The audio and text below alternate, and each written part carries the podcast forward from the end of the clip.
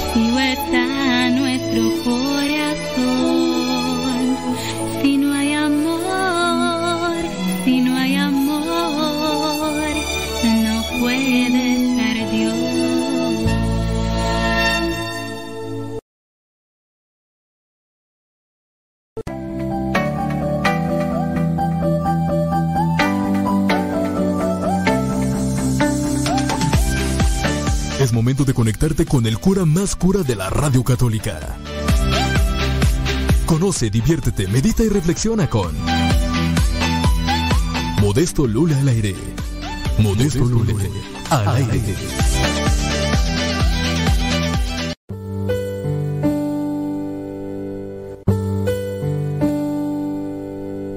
Salmo 23 El Señor es mi pastor, nada me falta. Verdes praderas me hace descansar y a las aguas tranquilas me conduce. Me da nuevas fuerzas y me lleva por caminos rectos, haciendo honor a su nombre. Aunque pase por el más oscuro de los valles, no temeré peligro alguno, porque tú, Señor, estás conmigo. Tu vara y tu bastón me inspiran confianza. Me has preparado un banquete ante los ojos de mis enemigos vertido perfume en mi cabeza y has llenado mi copa a rebosar. Tu bondad y tu amor me acompañan a lo largo de mis días. Y en tu casa, oh Señor, por siempre viviré. Gloria al Padre, al Hijo y al Espíritu Santo, como era en el principio, ahora y siempre, por los siglos de los siglos. Amén.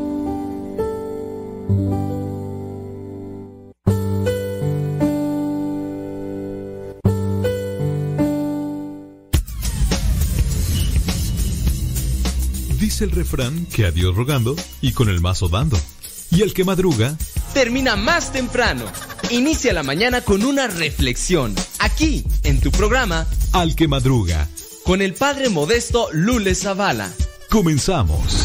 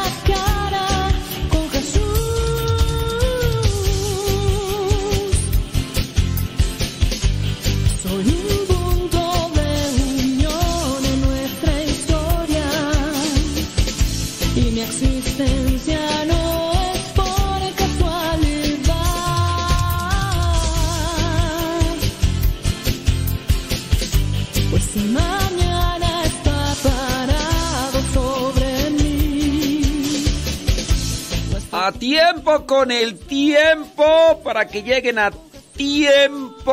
Hoy día martes 6 de diciembre del 2022. Martes 6, 6, 6, de diciembre del 2022. Son las 6 de la mañana ya con 6 minutos allá en California. Son las 8 de la mañana ya con 6 minutos hora del centro de México. Son las 9 de la mañana con 6 minutos hora de Nueva York, la Florida y otras partes de la Unión Americana. Muchas, pero muchas gracias, gracias a la vida que me ha dado tanto. Saludos a Guayumín, Guayumín que transita por tus venas, qué pasotes con tus zapatotes. ¿Todo bien? Qué bueno. Me da muchísimo gusto. Dice, tengo una pregunta por acá. Mm. Dice, ¿qué dice tú? Comenzamos con las preguntas. Bueno, vámonos con las preguntas. A ver, vamos a ver qué dice aquí. Bli, bli, bli, bli, bli. Tengo una pregunta.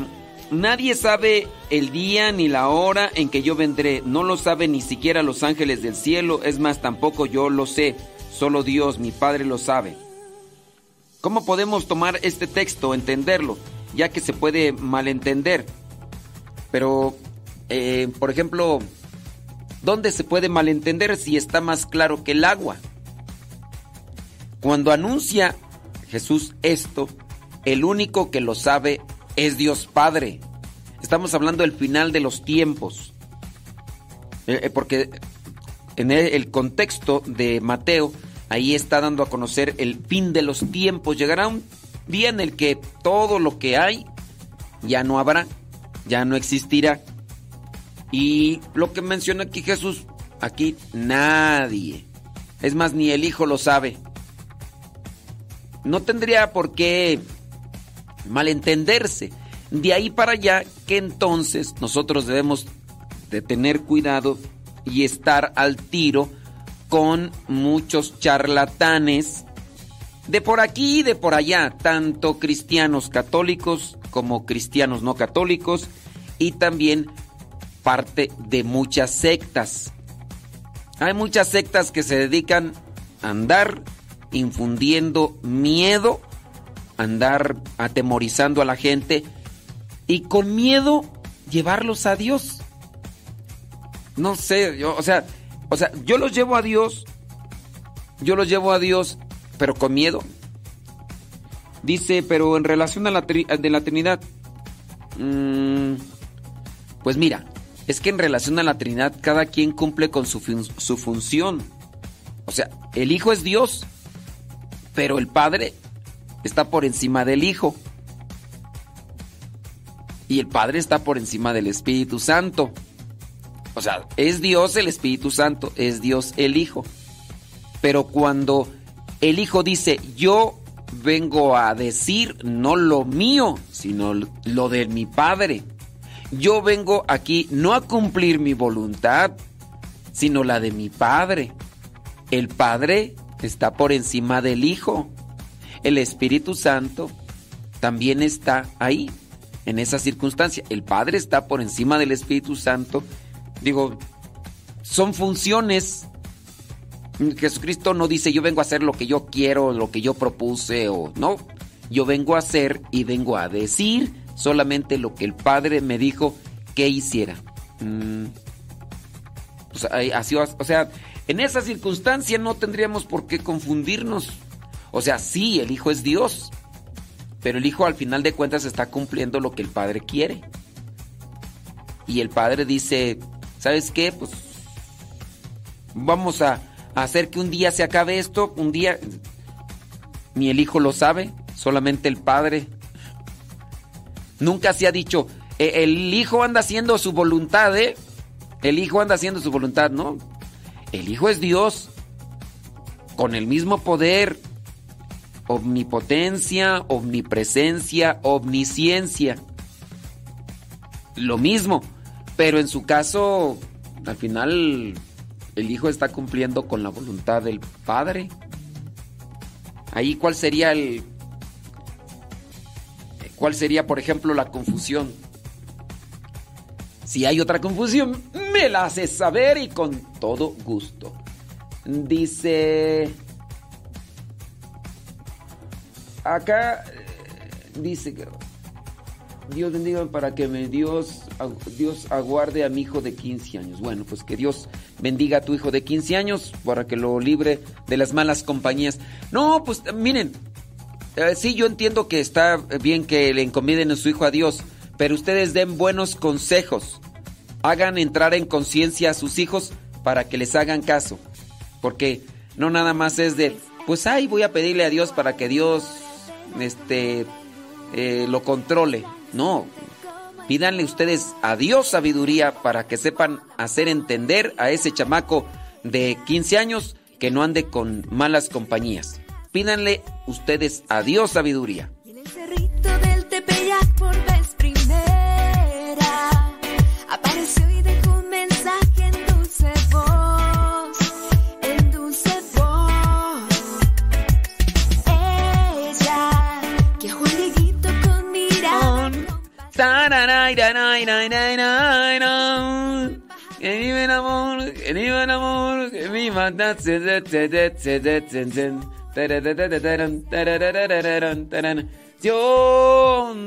bohemio la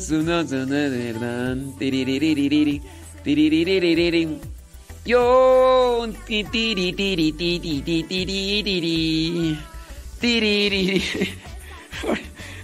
Ahorita te respondo. Señoras y señores, mándenos sus mensaje a través del Telegram, arroba cabina radio sepa.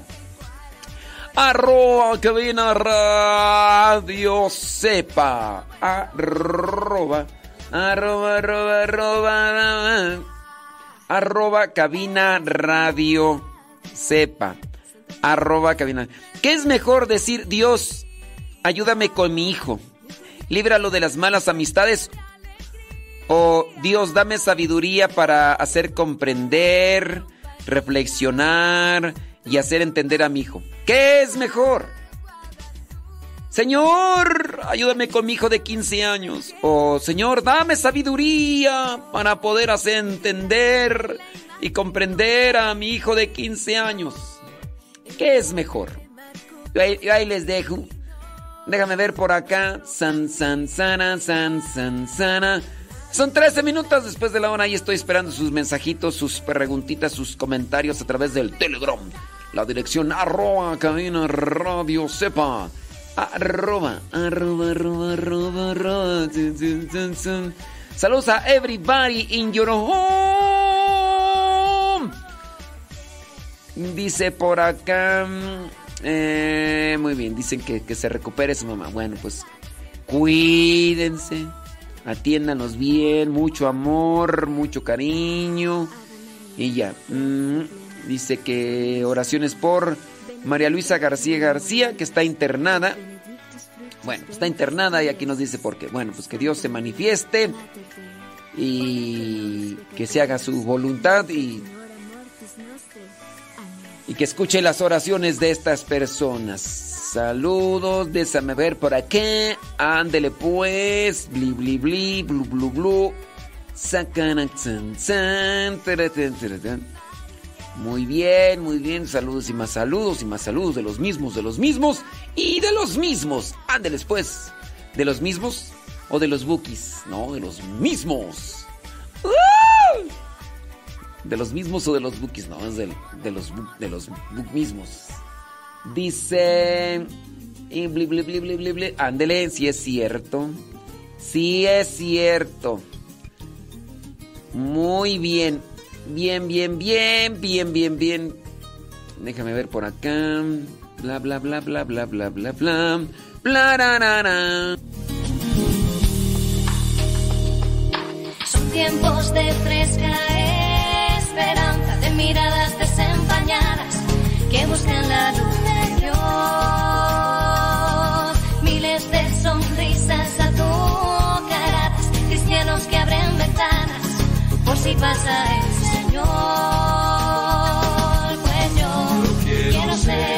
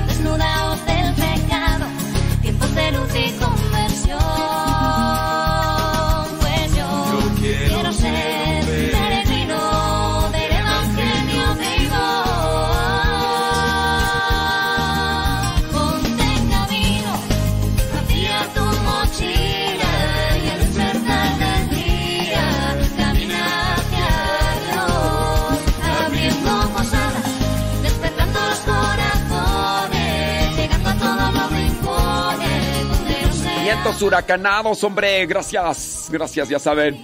Si tienen por ahí alguna pregunta, nos la hacen llegar y vamos a tratar de responder con mucho gusto. Por lo mientras, acá saludos y saludos y saludos y saludos. Y acá ya están preguntando que cómo amaneció la niña, que cómo amaneció el niño, que si ya lo cambiaron de pañal, que porque si no luego se rosa, que hay que echarle talco, que si no tienen talco, que hay que echarles maicena. En fin, en fin, en fin.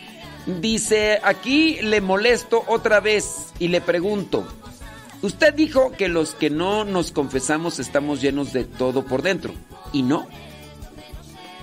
O sea, si no te confiesas, ¿no estás llena de tu pecado? Pregunto, pregunto. Dice... Ah, que dice ah, que yo dije que estaban llenos de lodo por dentro. O sea, es una, es una metáfora, es una analogía. Em, no necesariamente estoy diciendo que están llenos de tierra, que la tierra con agua es el lodo. No estoy haciendo una mención literal. Discúlpenme si los confundí en ese sentido, pero no estoy diciendo eh, lodo literalmente. Así como que, es que padre dijo que teníamos lodo. Voy a hacerme una lavativa porque estoy lleno de lodo. No estoy, estoy refiriéndome a eso. Estoy diciendo, si tú no te confiesas, pues, pues, estás llena de todos tus pecados o no. Pregunto, pregunto. Dice que estamos llenos de lodo por dentro. No lo escuché, pero mi mejor amigo sí. Él está en la misma situación que yo. Eh, ¿Qué? Él está, él está en la misma situación que yo. Católicos convencidos con parejas. Católicos convencidos con parejas que no son católicos o que no se han convertido en su caso. Su esposa es eh, pentecostal y no quiere nada con la iglesia católica. Este, ¿y, ¿y, cuál sería la pregunta tú? Porque pues ahí este no no veo este o la pregunta es que si me estás preguntando de que si yo dije que estaban llenos de lodo por dentro, pero es que no lo dije en el sentido literal, criaturas. ¿O cuál es tu pregunta o qué? pues es que escríbanme bien, por favor, porque si no me quedo ya medias. Saludos, muchas gracias. Eh, ándele pues, gracias. Dice, mi situación con mi esposo tampoco pésima. Yo sí creo, yo sí creo que el demonio lo tiene poseso. Ándale pues, no pues. Dice, él no quiere creer y menos aceptar que está enfermo. 35 años se ha creado en su mente que lo engaño. Miren, no a todas, a todos los desórdenes mentales hay que decir que están posesos.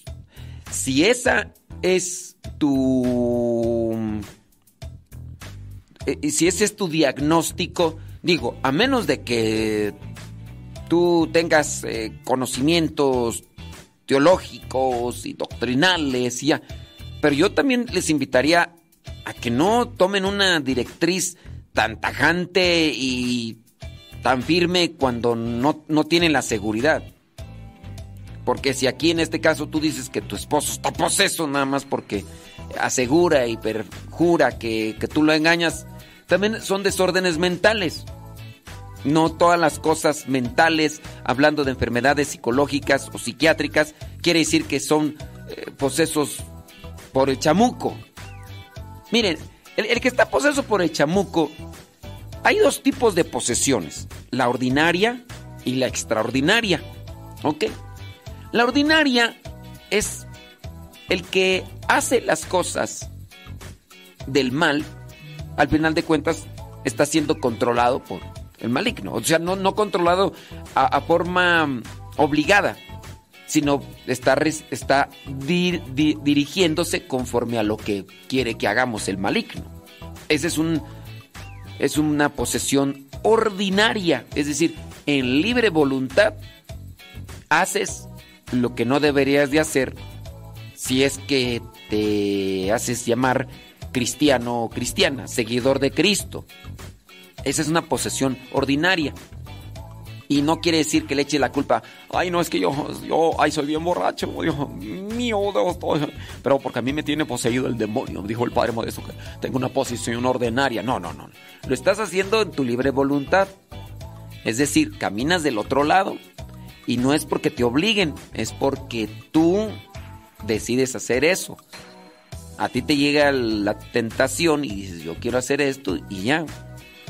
Existe la otra que es posición extraordinaria, que con base a lo que la persona hizo, dejó entrar un espíritu maligno en su ser y ahora en ciertos momentos realiza acciones que están incluso fuera del orden natural, fuera de las cuestiones naturales, está realizando cierto tipo de acciones.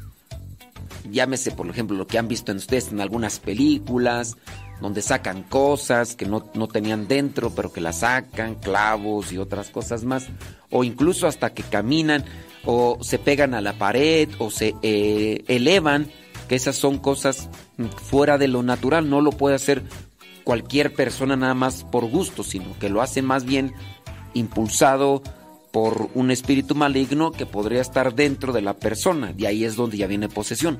Esas, ese tipo de posesiones en realidad son muy, pero muy pocas. Muy pocas. No hay muchas posesiones así extraordinarias. Yo sé que a lo mejor tú vas a decir, ay, sí, mi esposo lo tiene el espíritu, pero pues, muy posiblemente es una enfermedad más bien psicológica, es un desorden psicológico y no necesariamente es una posesión. Aunque pues para muchas personas es lo más práctico y lo más económico, porque tú les dices tienes que llevarlo al mm, psiquiatra, tienes que llevarlo al psicólogo, tienes que llevarlo a terapias y ahí hay una involucración de gasto económico y ay no, mejor lo llevo con un sacerdote exorcista que no me cobra y que me haga el trabajito. Es lo más inmediato para las personas, pero no, no, este, no es así. Entonces, cuando a nosotros nos traen una persona que dicen que está, que está posesa, yo hago varias cosas. Primero, sin que se dé cuenta la otra persona, le acerco lo que vendría a ser la estola. Si con la estola hay un rechinar y una retorcedera de cuerpo, aunque no haya visto, no, que no haya visto que le pegue la estola, dije, ah, entonces ahí sí. Y también en su caso, cuando le echo agua bendita sin que se dé cuenta si la otra persona se retuerce, ahí hay algo. Pero no, ahí le echas poquita agua así por la espalda a la persona y dices, a ver, vamos por acá, a ver, camínale por ahí. Y le echas un poquito de agua y no sientas, decir, nah, puro, puro argüende, puro argüende. Y luego otras personas traes, por ejemplo, el Santísimo y lo, acercas ahí sin que le digas que trae el Santísimo. Y si te acercas con el Santísimo y la otra persona se empieza a retorcer, dices, aquí sí hay. Pero, ay, mijitos cuando ustedes, cuando ustedes yo ya vengo. Así que, no, no, no. o sea, ¿a quién quieres engañar? Tiririri. No, no. Este, en mi recomendación, traten de llevar a la persona con el psicólogo para que les atienda, pero con un psicólogo cristiano para que les vaya a ayudar mejor, porque si no, hay tantos psicólogos por ahí que están más locos que una cabra que ni ellos mismos se han curado, pero entonces traten de por ahí buscar a alguien con base a una recomendación o algo para que les ayuden y no me anden ahí echándole la culpa de todo a los demonios. Digo, pues, digo, digo. Qué difícil es hablarte hoy de quien mi vida transformó. De quien amar un día me enseñó. Y que también llegué a olvidar, de quien un día me mostró podía ser feliz y darle siempre a los demás solo lo mejor de mí. De quien cuando dije que no,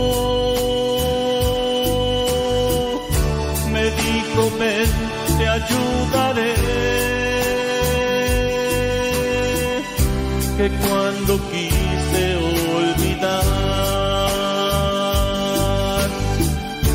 Me dio su amor para... Ay, Jesús de Veracruz, son las 8 de la mañana con 27 minutos. 8 con 27. Yo sé que a muchos de ustedes puede ser que no les guste las respuestas que yo les digo. Pero trato de decirles la neta. Trato de decirles la neta. ¿Para qué yo les ando... No, no, no, no. Estaba mirando hace unos días un documental que se llama eh, Las oraciones de los exorcistas, nada más que está en inglés. Pero, you know, I speak English very well, chicharrón con papas o pendedor, me brinco por la window. Oh my wow. Y entonces, pues todo lo que miré ahí, pues son las cosas que yo aquí les doy a conocer. Incluso de sacerdotes exorcistas que hay en ese documental en inglés eh, hicieron, de las oraciones de los sacerdotes. Ahí reivindican lo que yo ya les mencioné, de que no hay mejor exorcismo que una buena confesión. Buena confesión, tú dices, yo reconozco que hice esto, yo arrepiento. Y ahí en el sacramento de la confesión ustedes reciben a Dios, después comulgan y reciben a Dios. El exorcismo es la oración que el sacerdote hace para sacar al demonio. Pero para sacar al demonio, nada mejor que tú mismo desde adentro digas, rechazo toda relación con él, rechazo todo pensamiento, ya no quiero. Porque pues el sacerdote es así como que es como yo, pues, que me quiero meter a tu casa a querer limpiar y no conozco bien tu casa y todo. No, mejor tú que conoces bien tu casa, límpiala bien desde adentro y... Pero no, hay gente que dice, ¡ay, no es cierto! No, los mismos sacerdotes exorcistas que son honestos dicen, lo mejor es la confesión, lo mejor. Pero prepárense para que hagan una buena confesión vayan a retiros para que trate de aflojárseles el mastique sabroso. Y así ustedes puedan sacar todo.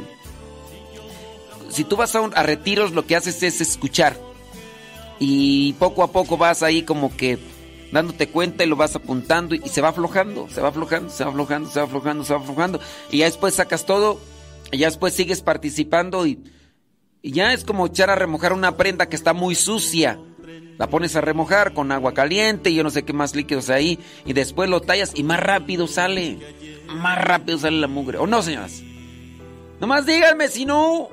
Fue para ver mi realidad y la necesidad de ti. Por eso hoy yo quiero ser el más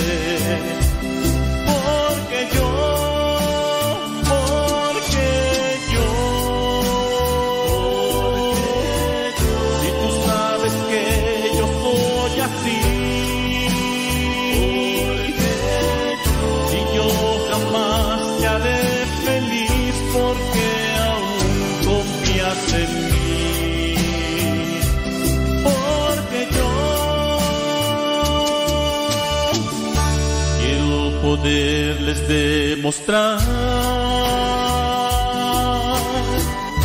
que puede él en mí confiar. Y así como él murió, ahora quiero confirmar que quiero con él resucitar.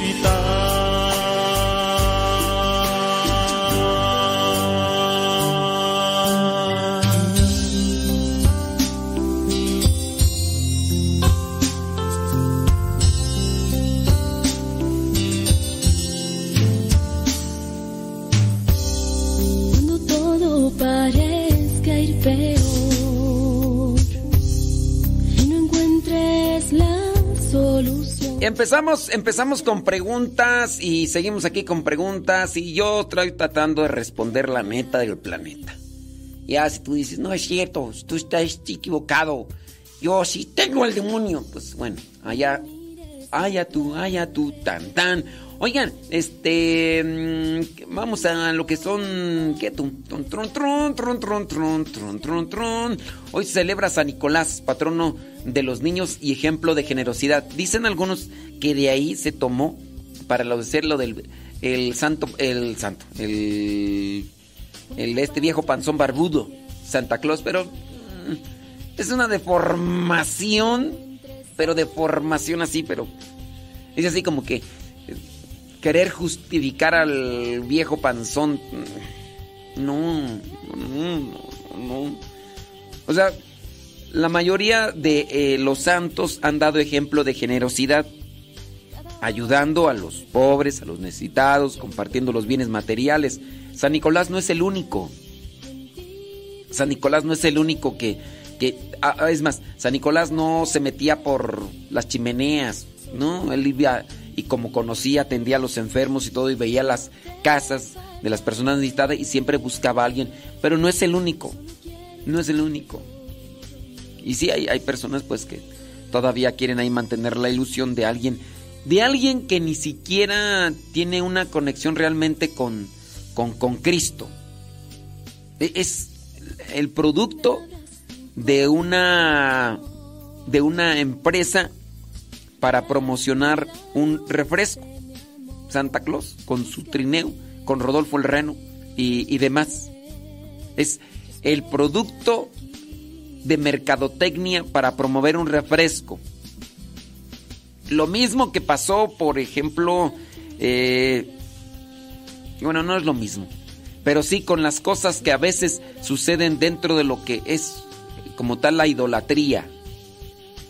La idolatría es cuando la persona sugiere o piensa que le vino un beneficio divino por parte de algo y lo agarra. Miren, hay una película aunque no sé cómo se llama la película. Pero eh, la película refleja lo que vendría a ser la ignorancia de, nosotros en la fe y cómo distorsionamos las cosas.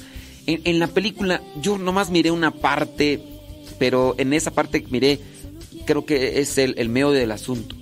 En, la película eh, presenta lo que vendría a ser una situación de el despertar de la adolescencia, de una mujer que es aparentemente pues atractiva, tiene eh, un cabello largo, tiene unas trenzas así, tiene un cabello muy bonito, cabello muy negro y todo. Y esta mujer pues se relaciona con los jóvenes que están en el despertar de la adolescencia, queriendo hacer cosas con alguien y ella también por querer hacer cierto tipo de cosas, bueno, se involucran ahí los adolescentes y todo lo demás. Después ella al parecer se enferma, o yo no me acuerdo qué cosa sucede. La cosa es que ella le ofrece a Dios como cierto tipo de ofrenda de sacrificio, le ofrece su cabello, que es un cabello muy bonito, y se hace unas trenzas. Entonces se hace las trenzas y corta el, el cabello y lo deja ahí en una imagen de la Virgen. Después una señora llega y dice que esas trenzas son de la Virgen. Y entonces comienza a regarse como pólvora esta mención de las trenzas de la Virgen. Y resulta que pues después ya traen las trenzas en procesión, porque dicen que es cabello de la Virgen. Pues ¿cuál Virgen? Pues si esta señora andaba con los adolescentes en su despertar ahí, que es una película mexicana, solamente insinúa, no es que aparezca allí eh, así de forma literal las cosas, sino que eh, eh, insinuación de que los muchachos, y es además una película antigua, ya saben ustedes cuáles son las películas antiguas de antes, pues no eran tan explícitas como, mm, como aparentemente ya lo, salen por ahí, ¿no? Pero sí son de esas películas donde salía el adolescente y le decía algo y se iban detrás de un de, una cerca de piedra y, y pues ya no se miraba más, pues ya Ya, ya nomás salen los dos bien contentos, pues ya, ¿verdad? Y después la gente ya trae en procesión estas trenzas y entonces ella se da cuenta que traen sus trenzas en procesión y ella les dice, no, es que no son las trenzas de la Virgen, son mías. Y resulta que la gente se le deja ir a esta misma señora y la matan a pedradas porque quiere robarse eh, las trenzas de la Virgen. Dice, es que no son las trenzas de la Virgen, son mías y la matan por, pues dicen que por hereje. Esto a veces que se refleja en esa película viene a ser, a mi parecer, lo que hicieron con, con Santa Claus. Lo que vendría a ser el fruto del trabajo de mercadotecnia por parte de una empresa que tiene refrescos y quién sabe qué cosas más tiene. Crean este personaje, le meten mucha imaginación para promover un refresco y después la gente se queda con, se existe Santa Claus y se le trae regalos a los niños y tenemos que rendirle tributo y vamos a ponerlo aquí, vamos a ponerlo ahí. Al rato ojalá y no vayan a agarrar un oso porque también la misma empresa después sacó a un oso polar y ahí tomando refresco y todo lo demás y y al rato pues no vaya a ser que pongan el oso, ¿verdad? Y quieren decir, "Oh, qué oso, qué oso." Y esa pienso yo que es una de las cosas que, pues, bueno, están pasando ahí. Vientos, ahí te van consejos para los coros parroquiales. Si ustedes están dentro de un coro parroquial, pues, qué bueno. Y si no están dentro del coro parroquial, pues ahí les van estos consejos. Número uno, el coro acompaña, no es protagonista. Sí, el coro acompaña, no es protagonista. El coro no es un elemento extraño a la asamblea, sino que hace parte del pueblo de Dios que vive la celebración. Su tarea, la tarea del coro parroquial, es acompañar a la comunidad en la alabanza a Dios a través del, del canto. Entonces, lo que tiene que hacer el coro es llevar a toda la asamblea a entonar algo para con ese canto alabar a Dios no es protagonista. Por eso les decía hace ya unos días que el coro no tiene que andar buscando cada semana un canto nuevo para conectarlo con el Evangelio, porque el momento del ofertorio es cantar un canto de ofertorio y en el momento de comunión es cantar un canto de comunión, no andar cantando algo que vaya conectado con el Evangelio. ¿Para qué? Digo, a menos de que la comunión se vaya a extender a unos media hora porque hay miles y miles de gente y, demás, pues bueno, ahí sí ya, si quieren ustedes meter en algunos otros cantos, podría ser, pero si no, hacer un canto de comunión, repetirlo quizá unas dos, tres veces y listo, y ya.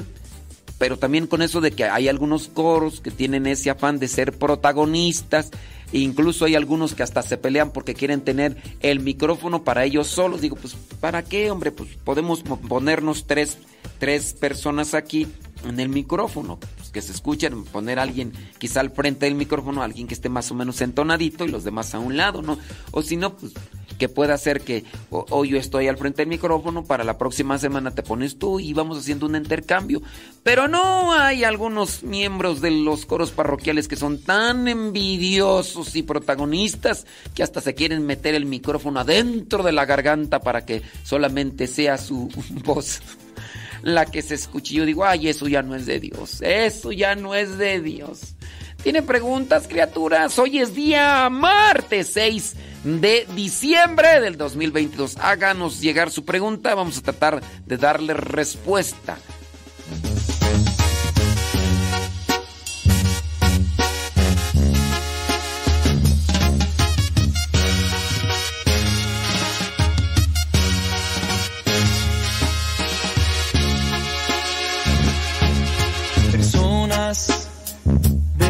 Pasar una a una y sin parar.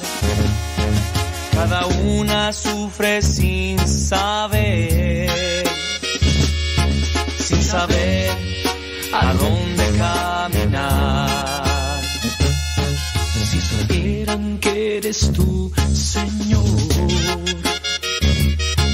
tú el Dios de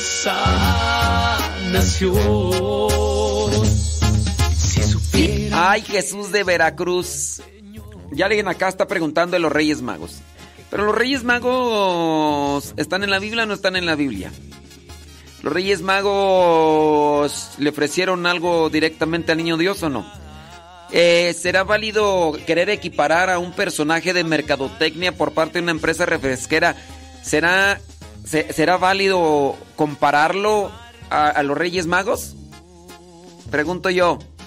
¿Creen ustedes que sea válido decir, es lo mismo, es lo mismo, es lo mismo? Digo, ¿será, será igual? Sí, dice, acá estamos ya conectados para agradecer a Dios por un nuevo día, un nuevo día. Que nos dé mucha paciencia, sí. De hecho, Dios nos da mucha paciencia, mucha. O sea, Él, él es paciente con nosotros. Aquí la cuestión es de que Dios nos da mucha paciencia, pero a nosotros hace falta trabajarla. Nos hace falta cultivarla.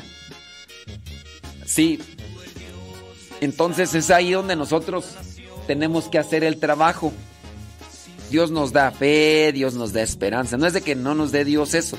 El problema es que nosotros no lo, no lo trabajamos, pero poco a poco. Es una cuestión solamente de respiro, Señor. Yo sé. Eh, eh, decir, dame paciencia es como, ok, Señor, me dispongo a hacer lo que tú quieres. Ok, Señor, dame tu gracia para que trabaje más la paciencia. Es como cuando estás en el gym yo nunca he ido, pero. Pero los que están en el gym, otra más. Ya, ya nomás hago otra, otra lagartija, otra. Voy a levantar otra pesa, ya no me voy a levantar otra, otra, otra, otra pesa, otra pesa. Y. Y ya. Pero dentro de lo espiritual ahí, Dios está con nosotros. Déjame ver acá, dice mi situación. Ok, muy bien. Dice que tú. Dice acá que la situación con su esposo es grave. Dice, me insulta mucho. Yo llego feliz de misa y dice que por qué voy de loca. He perdido, he pedido que, he pedido que me... Ay Jesús. He pedido que me, que me maten en la calle para escarmiento de él. ¿Me aconseja dejarlo? Ay Jesús del huerto. No, pues sí. Santo Dios. A ver, esta, esta señora dice, dice que tiene conflictos con su esposo, que porque le dice loca, la insulta mucho. Ella dice, ha pedido que, dice, yo he pedido que me maten en la calle para escarmiento de él. Él, no va, él no va a decir, ay, ya yo fui el culpable. Mm, la verdad, no. A contarles quién eres tú. ¿Quién irá a llevarlos a tu luz? ¿Quién irá a llevarlos a Jesús? ¿Quién irá a decirles la verdad? ¿Quién irá a contarles quién eres tú. ¿Quién irá a llevarnos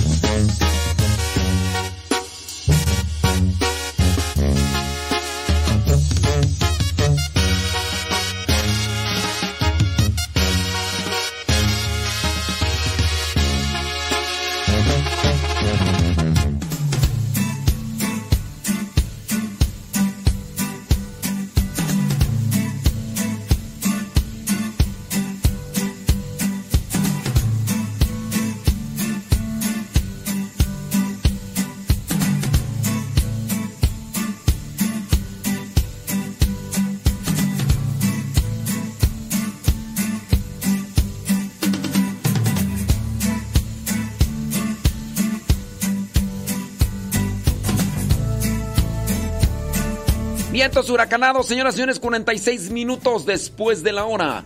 46 después de la hora. Dice, ¿cómo es un buen examen de conciencia? Bueno, pues el examen de conciencia es analizar las cosas que hemos hecho.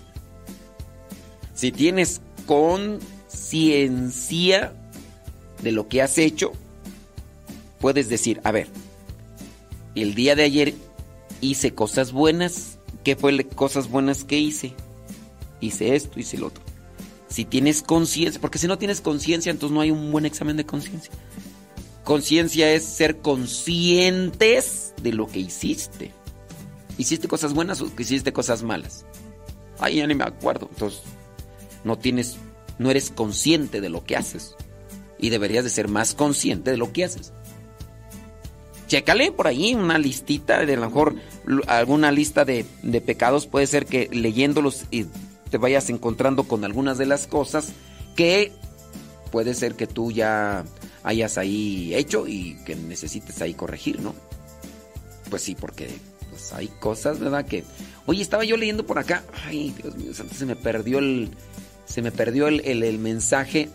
Es que había una persona que decía que, mm, ¿qué era lo que me decía? Tú ya ni me acuerdo. Dice que su esposo pues la insulta mucho, que porque va a misa le dice que está loca y demás. Y, decía esta señora que ha pedido que la maten en la calle para que pues su esposo reciba un escarmiento. Pero, oiga, este, así su esposo no va a recibir ningún escarmiento. Si su esposo la insulta, es porque no la quiere. Si su esposo la agrede, es porque no la quiere. Y si usted pide que pase eso, usted a lo mejor igual va a asimilar, tanto esa idea que se puede caer en una obsesión a tal punto de que si usted maneja un carro va a querer acelerarle al carro para que su esposo reciba un eh, su merecido o reciba un cierto tipo de castigo o, o se sienta mal, pero su esposo no se va a sentir mal.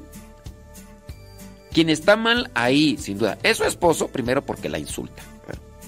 Eso, eso es una cuestión de que, de que no la quiere. La otra es que aquí también usted está mal pensando que porque a usted le pase algo mal, él, él se va a sentir mal. Es como decir, le voy a pagar con algo cruel o algo difícil. No, usted está mal desde ahí. No por usted andar anhelando o querer o desear que le pase a usted algo malo. No crea que él va a decir, ay, sí es cierto, yo estuve mal. No. Usted está mal también. Tanto está mal él por cómo la trata, tanto está mal usted por cómo por cómo está pensando esa cuestión. ¿eh? Yo le diría que trate de buscar ayuda espiritual y ayuda psicológica para que acomode sus ideas y no tenga este tipo de pensamientos, porque este tipo de pensamientos, pues sí, este, están ya eh, desajustados. Dice por acá, me insulta mucho, yo llego feliz de misa y dice que por qué voy de loca, he pedido que me mm, acaben en la calle para escarmiento de él. No. Dice, ¿me aconsejan dejarlo? ¿Me aconseja dejarlo? Mire, yo lo que le aconsejo mejor es que busque ayuda espiritual. No, o sea, con dejarlo usted no se va a quitar el problema que ya trae de desorden en la cuestión del ánimo, de la percepción de la vida. Con dejarlo no, porque usted ya trae un desorden emocional, psicológico. Usted se necesita atender. Con dejarlo no, ah, ya, ya, lo, ya lo dejé. Y ya, ya estoy bien, ya estoy en paz, ya tengo pensamientos equilibrados. Lo que usted piensa con eso de dejarlo o que eh, desea que, que, la maten para que él reciba, eso ya es un pensamiento desequilibrado. Ya, ya están cosas que no... Si usted llega de, la misa, llega contenta, llega feliz porque llegó de la misa y todo, y, encuentra a alguien que está vociferando, que está maltratándola, que está eh, arruinándole el momento. Nosotros tenemos que trabajar, pero para eso se necesitan ideas claras, pensamientos equilibrados. Por eso le digo que mejor trate de buscar usted ayuda espiritual y psicológica. ¿eh? Y no le quiero decir que está loca, no. Porque aquí uno puede decir, que hay desajustes emocionales y eso no quiere decir que estamos locos. Eh, el loco es el que hace cosas que no son razonadas y que incluso son desorbitadas con base a un contexto racional que tenemos nosotros los seres humanos. Eh, el, el loco es aquel que no tiene ya una identidad clara de, de, quién es y qué tiene que hacer. Incluso no, no es perceptible a una realidad. Un loco, por ejemplo, es una persona que puede andar en la calle prácticamente desnuda. Porque porque así piensa y, no ve nada de malo ni nada y, se desnuda. Y, hay personas que así se han encontrado en la calle, ¿no? De repente tú los ves y es una persona loca. Una persona loca que se pone a comer cosas que no son para nada saludables eh, para el organismo, para el cuerpo. Y se las come. ¿Por qué se las come? Porque, porque piensa o ve que es una persona loca. Pero en este caso ya su razonamiento ya no, no le funciona. Pero esas personas llegaron a ese grado por una situación que se fue desencadenando poco a poco. Por eso le digo en su caso que usted debe tener mucha atención y mejor atenderse espiritualmente porque en base a este pensamiento que usted tiene que dice que ha pedido, ¿y a quién le ha pedido? A Dios. Que la maten en la calle y solamente para escarmiento de su esposo, dígame, dígame eso. Pues vamos a orar por usted, pero yo espero que si usted me está escuchando, ¿verdad? Ponga atención en su situación de vida y dice, mi esposo me ha robado todo eso, mi paz, mi alegría. No, mm, las personas no nos roban lo que nosotros guardamos. Nosotros nos dejamos robar.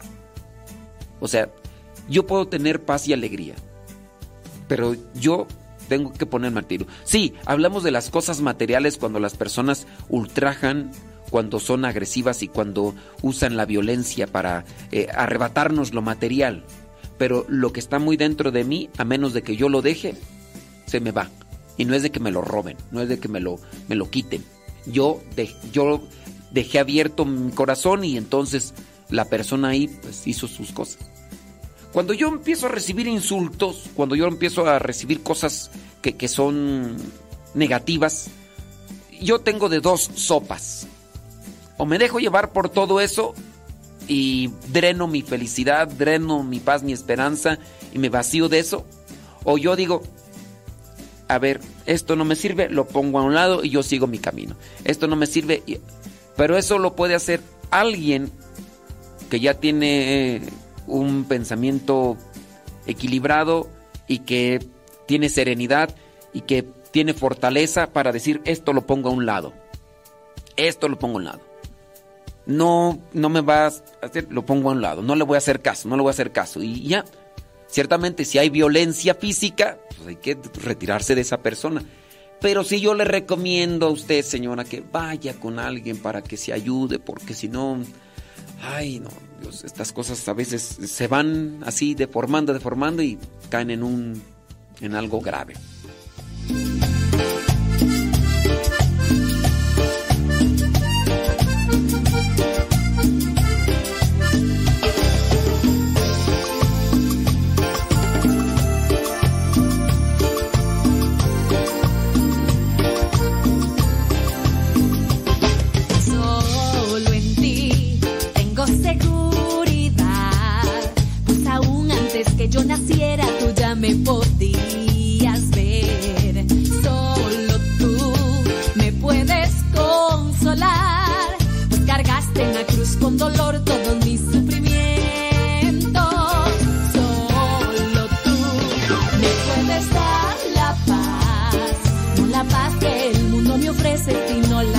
La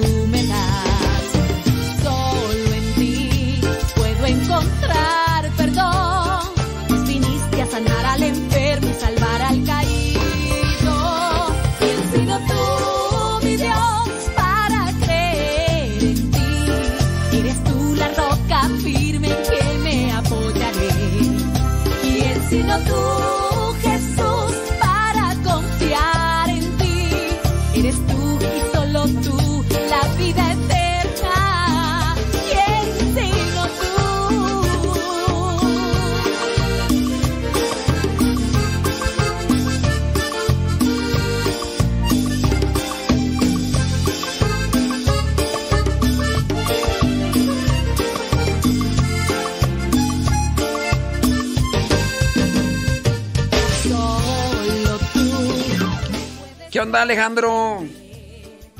Alejandro Villa. ¿Qué? ¿Andamos bien o qué rollo? Saludos a la señora Conchita, allá en la Marquesa. ¿Qué tal el frío? Sabroso, sabroso el frío. Wow. Bueno, échenle muchas ganas, ¿eh? A ver qué día nos echamos una vueltecita ahí para que nos inviten un. Un, un pan de, de nata. Wow. Pan de nata con un chocolatito. ¡Qué rico! ¡Qué rico!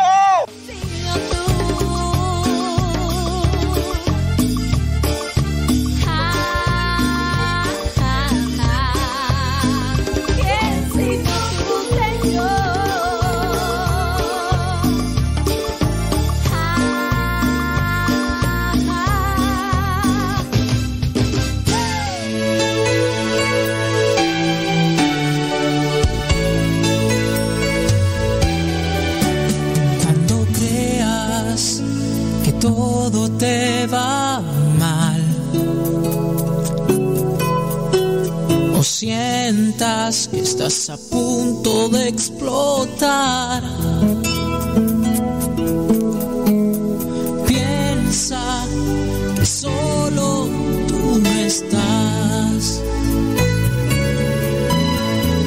Piensa que a tu lado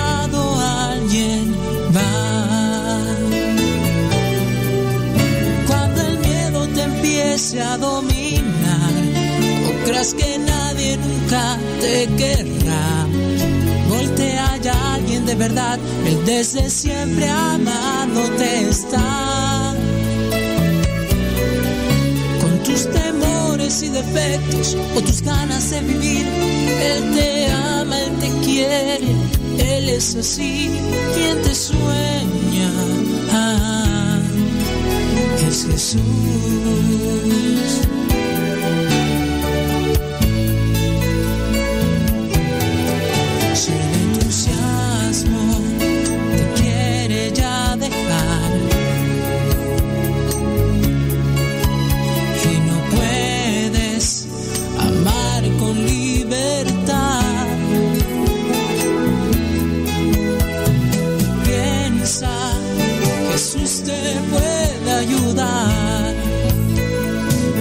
Oh, piensa como él nadie te amará jamás, jamás cuando el miedo te empiece a dominar o creas que nadie nunca te querrá. Voltea a alguien de verdad, desde siempre amándote está.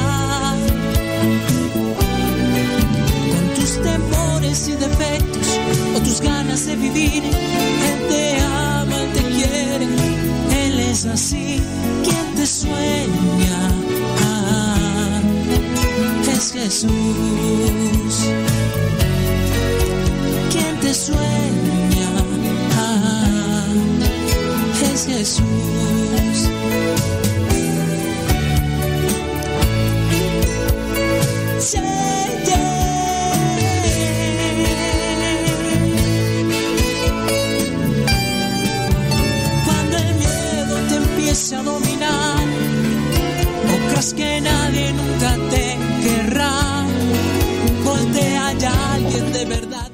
Las 9 de la mañana con un minuto. Gracias por estar ahí conectados con nosotros en este día. Les mandamos un saludo donde quiera que se encuentren y como quiera que se encuentren, chamacos. ¡Chamacos! sueña, ah, es Jesús. Quien te sueña, ah, es Jesús. Te sueña, ah, es Jesús.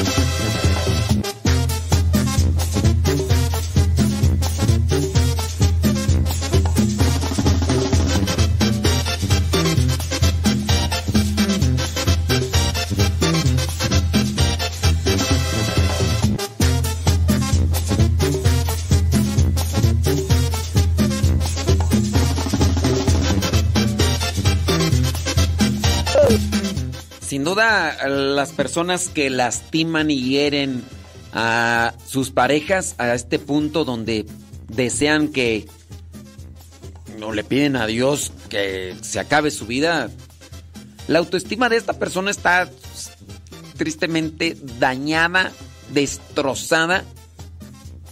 Y, no es malo que, digamos, yo tengo que levantar mi autoestima. Hay niveles, claro. Los extremos, eh, en ese caso, pueden ser los más peligrosos. Pero sí, la misma persona que daña la autoestima, que daña la integridad de otro, a veces no es consciente. A veces no es consciente. Muy posiblemente viene también de círculos familiares muy dañados, muy perjudicados. Personas que les hicieron pensar o les hicieron creer que así debe ser la vida. Quizá a lo mejor el papá de este mismo señor maltrataba a la mamá y después si tenía hermanas también maltrataba a las hermanas. Y a lo mejor si tenía tíos o al abuelito. Y creyeron que, que ese era el mundo y que así debería de, bueno, no que sí debería, sino que lo miraron como algo normal, donde nadie se quejaba, donde las mujeres en este caso se dejaban ofender y lastimar y y así es como dice por acá una tanatóloga eh, que se llama Rosalía Sánchez que sí son conscientes. Bueno, pues es lo que dice ella, ¿verdad? Este, ella como licenciada en tanatología, ella dice que sí son conscientes. Bueno, es lo que dice ella. Yo qué les puedo decir, ¿verdad? Yo pues yo nada más aquí soy un conductor de programa de radio, pero Rosalía Sánchez, especialista con doctorado, maestría y también con una certificada con, con Oxford y con... Eh, también eh, está certificada con, en la Universidad de, eh, de la, Gregoriana en Roma y también con Harvard, Estados Unidos y, demás. Dice ella que sí es que sí son conscientes, que no se hagan, que no se hagan. O sea, bueno, pues entonces este Está bien, eh, eh, yo ya mejor, ya mejor me callo porque pues eh, ella dice, no, tú estás mal, cállate, mejor tú no hables, deja que nosotros los especialistas, los, los que sí hemos trabajado en ese rubro, en ese ramo, mm, demos nuestra opinión. Tú, tú como pues, nada más ahí hablando en micrófono, tú que, tú que, tú que sabes de amores y ni casado ha sido, entonces pues, ya mejor me callo. Y ahí les dejo los comentarios. Mejor vean los comentarios de Rosalía Sánchez porque ella dice que sí son conscientes. Sí son conscientes. Bueno, está bien. Vamos a cambiarle a otro. Has llenado mi vida de amor. Has llenado mi vida de ilusión. Tú has cambiado mi vivir, has transformado mi existir Hoy solo quiero decir que te daré todo mi amor, que te daré mi ilusión, hasta mis sueños te daré, mi Señor. Por esa paz que tú me das, todo tu amor la realidad, tú eres mi dueño, Señor, te daré todo mi amor.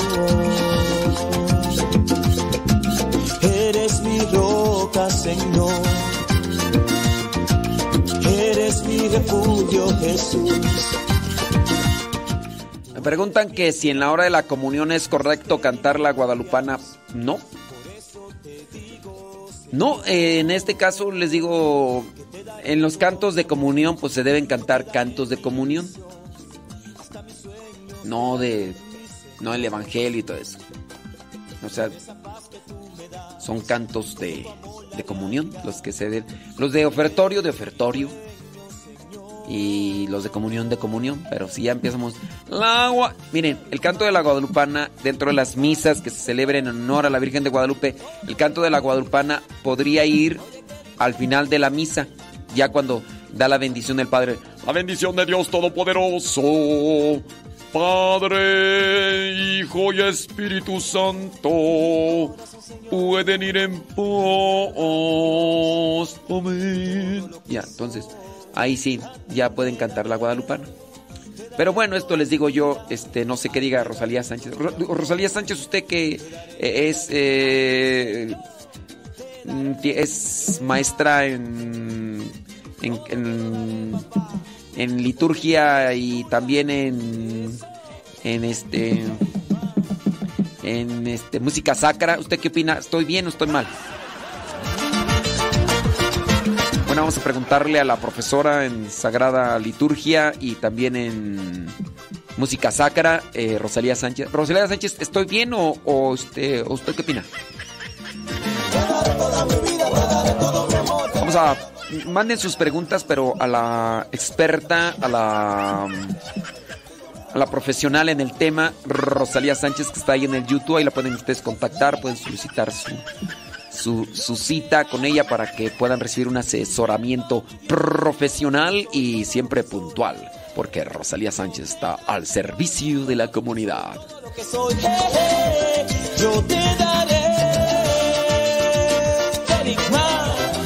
Dice Rosalía Sánchez que sí, que estoy en lo correcto, que algo estoy aprendiendo. Gracias, gracias, gracias.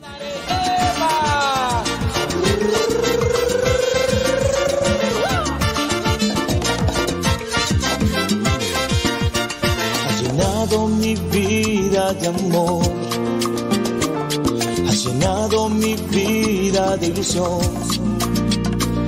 Tú has cambiado mi vivir, has transformado mi existir. Hoy solo quiero decir que te daré todo mi amor, Señor. ¿Cómo olvidar el día en que te conocí? Nuestras almas se encontraron el podcast En pareja con Dios presenta Las deformaciones del amor. Hoy Dios une nuestras vidas y nos da su Muchos de los sufrimientos los generamos nosotros porque en infinidad de ocasiones confundimos emociones y sentimientos con el amor verdadero. Pero para poder distinguirlo, valdría la pena darle un significado, si es que esto se puede hacer. Hoy vamos a tratar de reflexionar contigo las deformaciones del amor.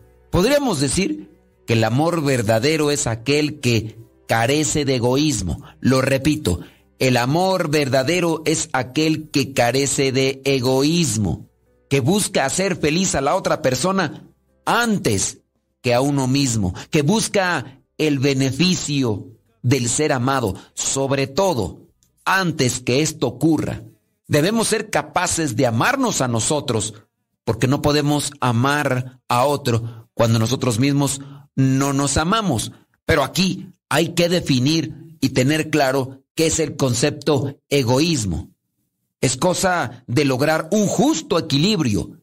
Y lo ideal es que sea correspondido de la misma manera. De modo que ninguna de las partes, ninguno de los dos, salga perdiendo.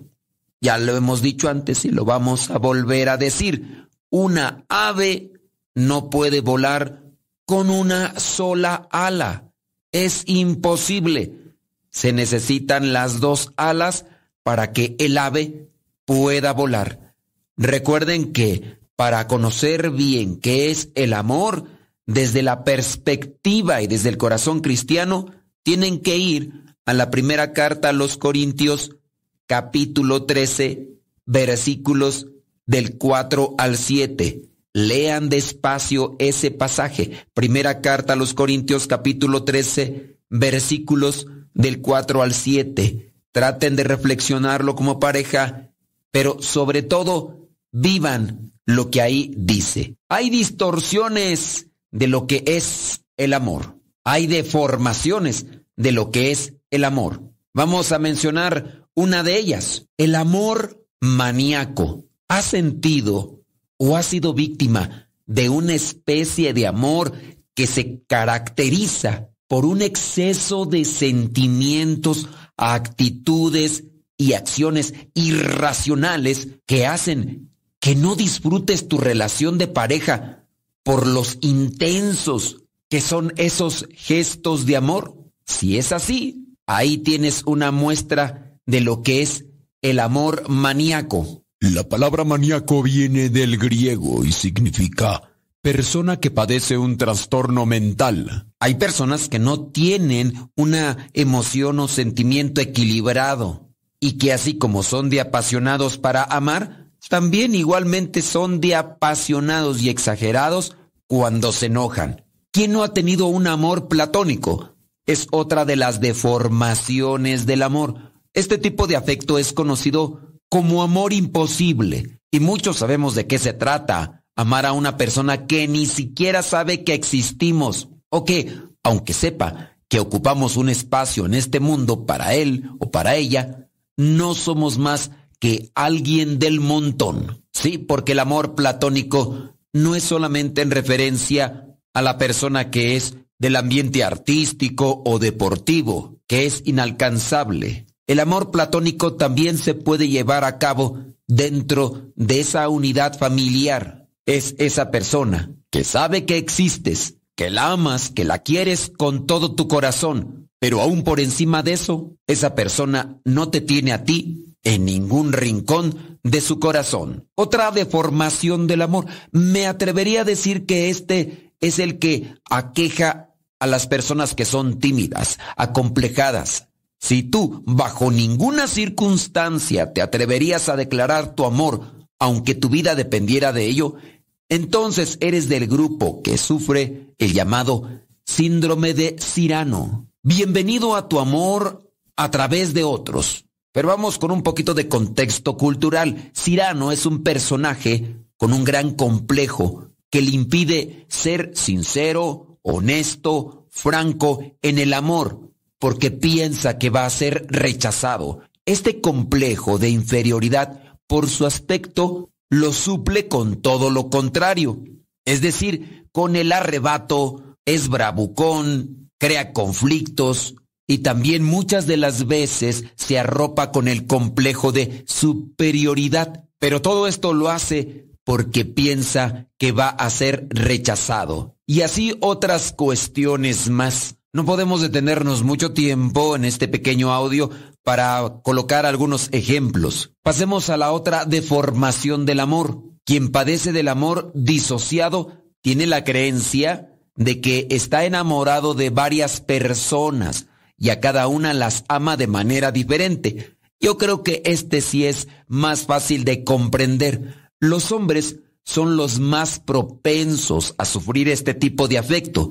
En este caso, tienden a catalogar a las mujeres en dos grupos, las santas, las puras y benévolas, con las que nunca podrán tener una relación, aunque las amen, y las aptas para producirles placer íntimo. Así las catalogan. En esta deformación del amor nos sobra decir que el hombre que lo padece no ama a ninguna de las dos mujeres. Como mencionamos, es una deformación del amor. Por otro lado, y en otra deformación, ¿quién no ha sobrellevado un amor fóbico? Enamorarse de manera absurda de alguien a quien jamás se atrevió a decirle nada. Este tipo de amor se caracteriza por estar locamente enamorado de alguien, pero a la vez se huye del amor y ni siquiera es capaz de plantearle tener una amistad con la persona querida. Pues el miedo al rechazo es tal que se prefiere merodear o esquivar a esa persona amada por temor a sufrir una decepción. ¿Alguno de ustedes ha vivido un amor en el que la persona que se quiere únicamente es capaz de amarse a sí misma? Que levante la mano y si es así, les presento al narcisismo morboso. Si ustedes quieren saber quién es Narciso, búsquenle ahí en el Google para que vean este personaje y se entienda lo que se quiere decir con narcisismo. Por lo general, quienes lo experimentan el narcisismo morboso son personas pobres en afectos, que se muestran distantes y son incapaces de demostrar admiración por una acción o cualidades ajenas. Carecen de habilidad para detectar el estado de ánimo de otra persona. No se dan cuenta. Y por último, Sus romances son fugaces. Narcisismo morboso. En sí es la persona que está enfocada más en sí mismo que en los demás. O también puede ser más en sí misma que en otros. La otra deformación del amor es el bobarismo. Este ocurre cuando se exageran de forma irracional las virtudes y cualidades del ser amado. Es decir, altera la realidad atribuyéndole virtudes que es imposible que ni tenga. Si la persona enamorada es más o menos estable, se sentirá frustrada cuando descubra la verdadera imagen de su amado. En cambio, si es una persona inestable, vivirá ciegamente el amor e incluso sufrirá. Este término de bobarismo es sacado del personaje principal de la novela Madame Bovary de Gustave Flaubert, y ahí se hace referencia a las personas que tienen problemas en diferenciar la realidad de las fantasías, los sueños con la realidad. Es decir, que se sumergen tanto en el idealismo, en los sueños de fantasía que constantemente están sufriendo cuando la realidad toca a las puertas de su vida. El siguiente amor deformado es un amor exclusivo de las mujeres en el que se ve a la pareja como un niño, lo sobreprotege, lo mantiene siempre vigilado y se desvive por agradarle.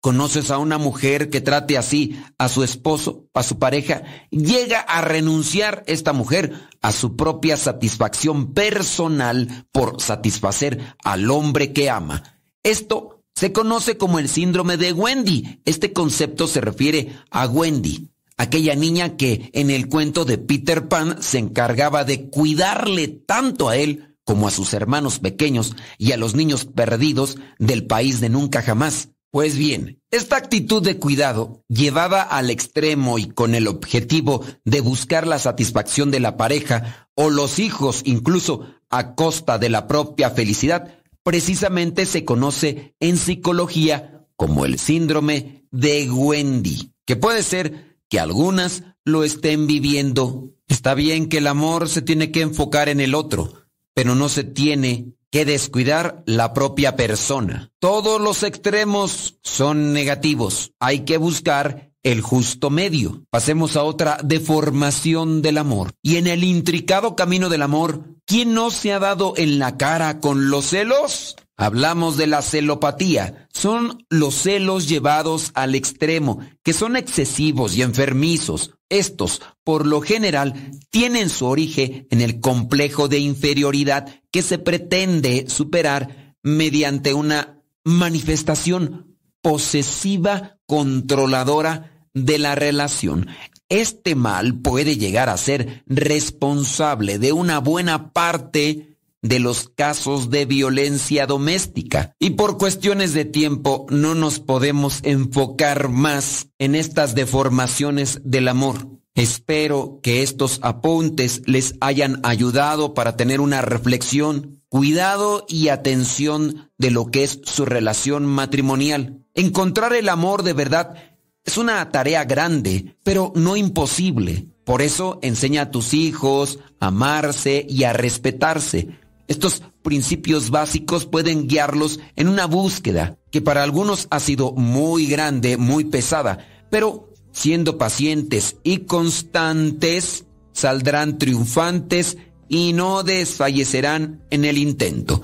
Hay que purificar lo que es el amor, hay que reflexionar la palabra de Dios, hay que meditarla, hay que buscar la luz del Espíritu Santo y hay que dejarse guiar también por aquellos que van más adelante en el camino espiritual. Es el consejo que te doy, porque el Padre Modesto Lule soy. Y recuerden que la santidad en el matrimonio sí se puede alcanzar, pero hay que hacerlo en pareja con Dios.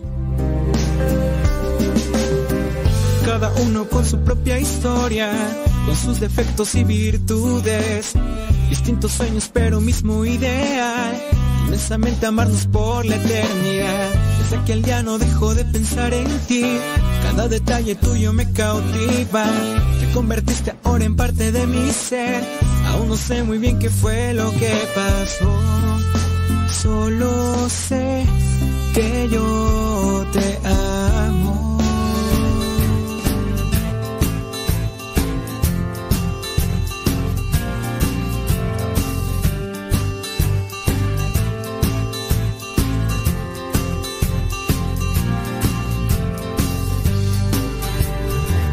Disfrutando signos de paz, compartiendo gestos de amor, va rotando el gozo de la vida dada, anunciamos a nuestro Dios, todos somos uno en su amor, todos somos muchos al ver que viviendo hoy su palabra y esta tierra cambiará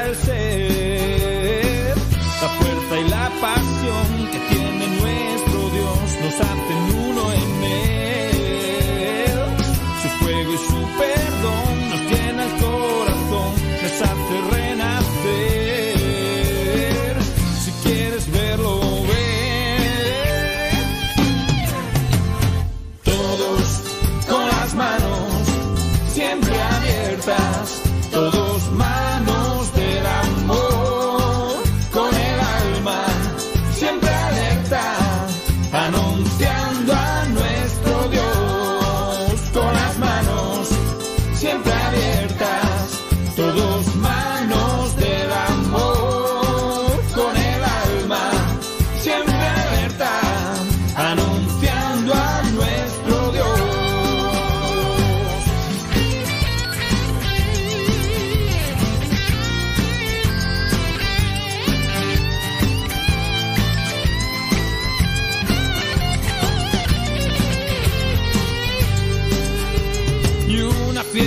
hace lugar que hace poco ruina y va a ser con un fermento rico, humilde y cercano que hace a los de al lado crecer.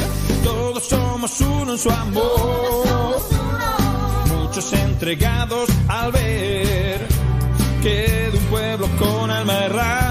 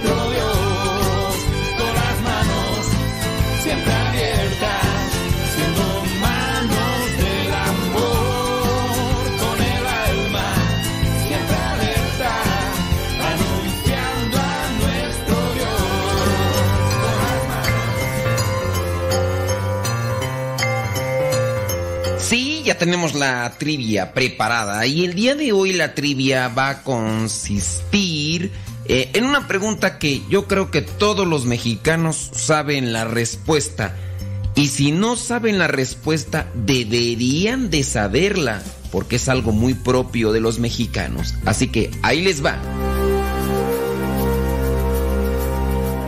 La pregunta es la siguiente. ¿En dónde, en dónde surgen las posadas? Sí, lo que es la tradición de las posadas ya hemos dado a conocer que son propiamente mexicanas. Pero porque son propiamente mexicanas, deberíamos de saber cuándo inician, dónde inician, por qué inician y todo este rollo. Así que vamos a hacer la pregunta. ¿Dónde surgen las posadas? ¿Dónde surgen las posadas? Zacatecas, Tlaxcala o Estado de México. ¿Dónde surgen las posadas? Zacatecas, Tlaxcala o Estado de México. Si respondiste que las posadas surgen en Zacatecas, pues te equivocaste, ahí no surgen las posadas. Si dijiste que en Tlaxcala, bueno, Tlaxcala tiene que ver mucho con la evangelización, pero no, ahí no nacen las posadas. Las posadas surgen en el Estado de México, específicamente en Texcoco, Estado de México, lugar donde nos encontramos actualmente. Sí, aquí nacen las posadas por allá en el año 1500, 1600, cuando un monje agustino, Fray Diego de Soria, pide un permiso a Roma para que le den permiso de hacer unas misas de aguinaldo y después de la misa, de la misa como la conocemos, se celebra lo que es un recorrido por el atrio, rezando el rosario y recordando los momentos en los que José y María andaban buscando dónde quedarse esa noche. Allá, por el año 1500-1600, el lugar se llama San Agustín, a Colman, queda como a unos 20 minutos de las pirámides de Teotihuacán. Por si un día, por si un día vienes por las pirámides de Teotihuacán, pide que por favor antes pasen a lo que es el ex convento de San Agustín a Colman que queda ahí de camino. Y si ya vienes por acá y todavía nos encontramos, pues nos echas una visitadita. Así que Vamos a celebrar las posadas como Dios manda, con el rosario, así como surgieron, rezando el rosario, recordando, recordando que es el camino que realizó José y María buscando posada, es decir, un lugar donde quedarse y vamos a darle un espacio en nuestro corazón para que ahí se queden y ahí habiten por siempre.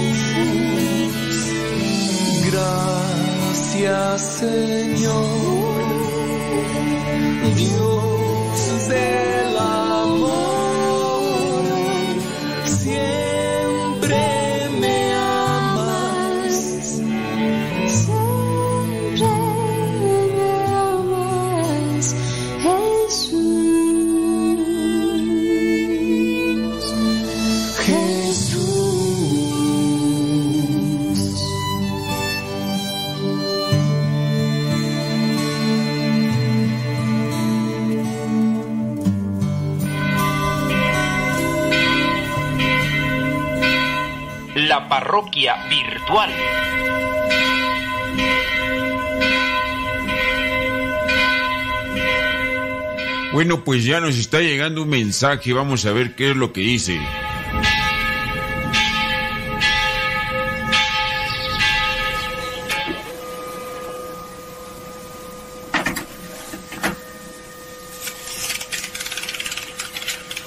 Quisiera saber qué opinas sobre las telenovelas con escenas de sexualidad y erotismo, ya que en muchos hogares se ven muchos melodramas y cuando un niño o adolescente los ve, los incita a las relaciones sexuales en prematrimoniales y crea una decadencia moral. ¿Qué opina usted, padre? Bueno, es algo de lo que yo he comentado muchas veces y digamos que hago una síntesis con esto.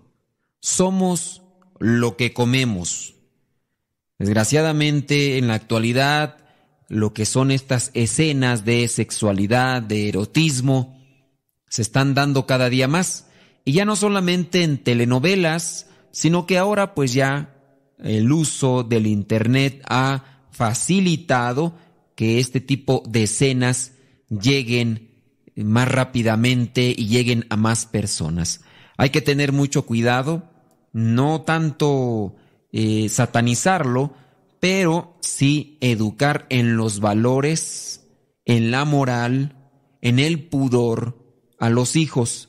Y esto se podrá hacer desde la misma persona, que con el testimonio, enseñarle los valores para que en cualquier lugar, en cualquier ambiente que los niños, la familia se encuentre, pues ellos sepan elegir qué hacer y en este caso que escojan la pureza de vida, el pudor y los valores, para que no se dejen contaminar por tanto bombardeo de este tipo de cosas que se está dando por todos los medios, por música, por telenovelas, en películas, en revistas y sobre todo por lo más cercano ya en la actualidad, que es el Internet. Cultivemos nuestro corazón, hagámoslo puro a imagen de Jesucristo para que estas cosas no nos contaminen. La parroquia virtual.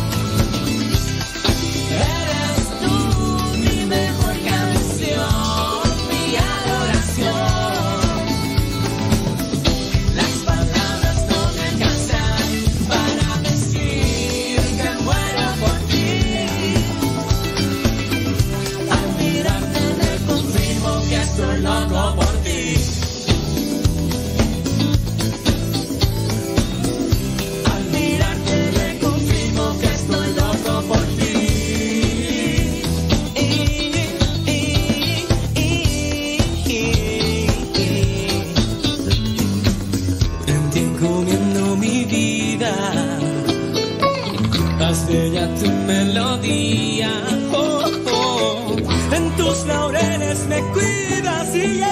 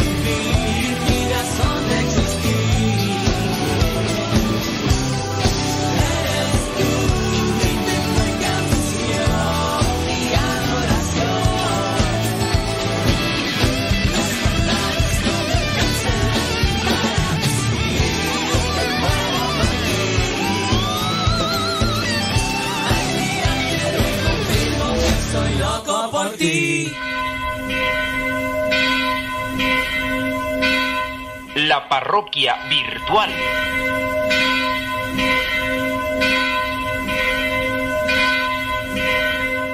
Bueno, pues ya nos está llegando un mensaje. Vamos a ver qué es lo que dice.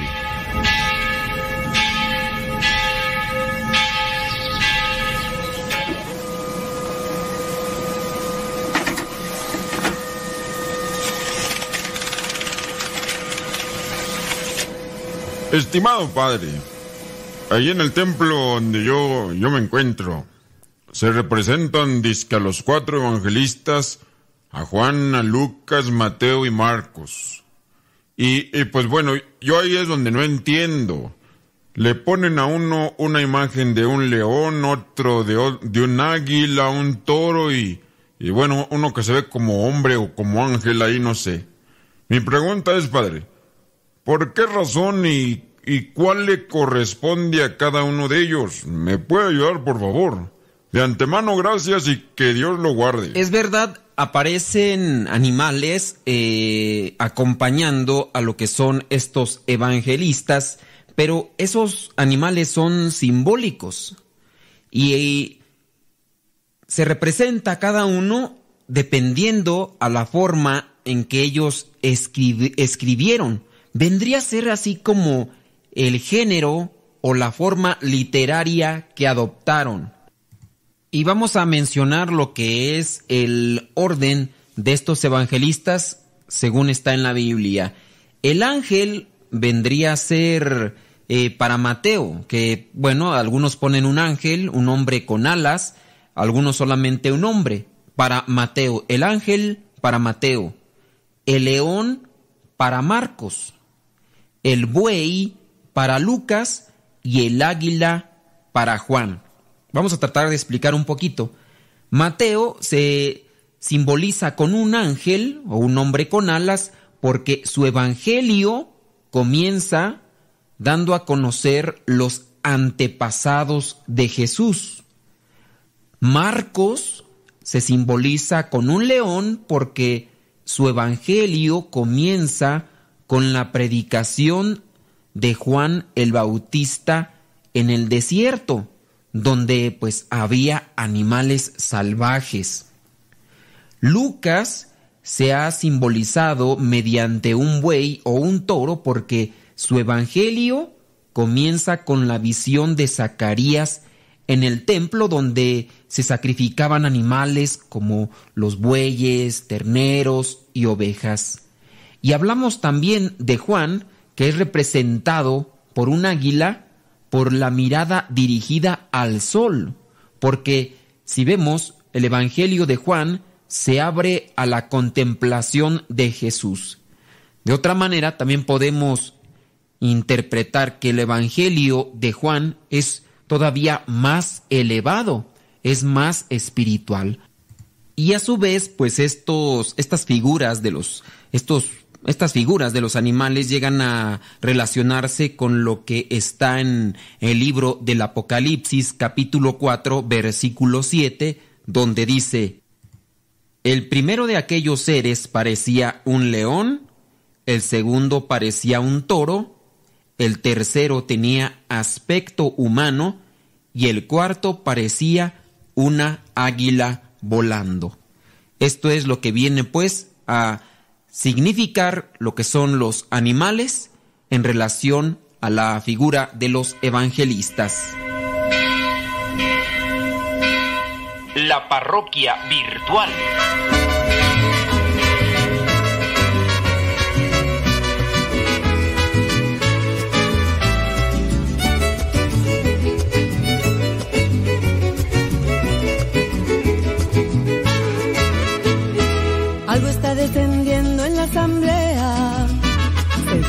La brisa que ya revolotea.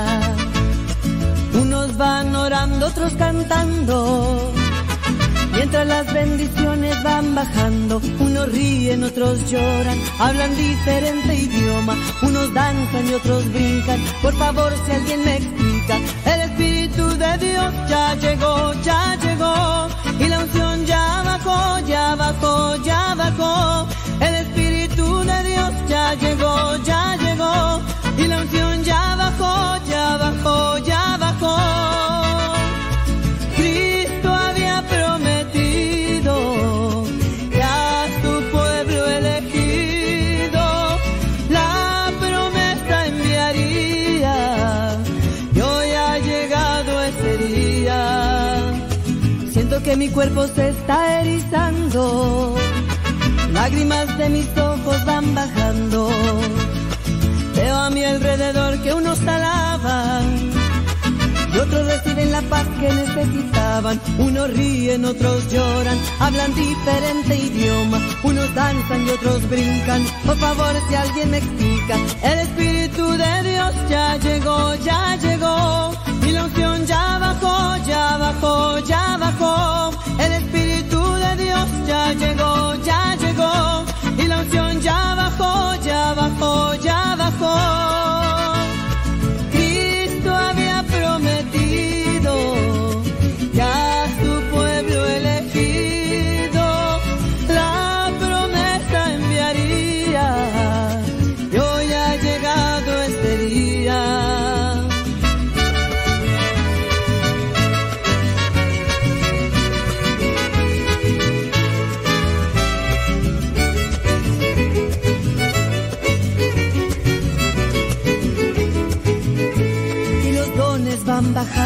muchos ya lo van tomando. Tú querías don de amor, ahora amas sin temor.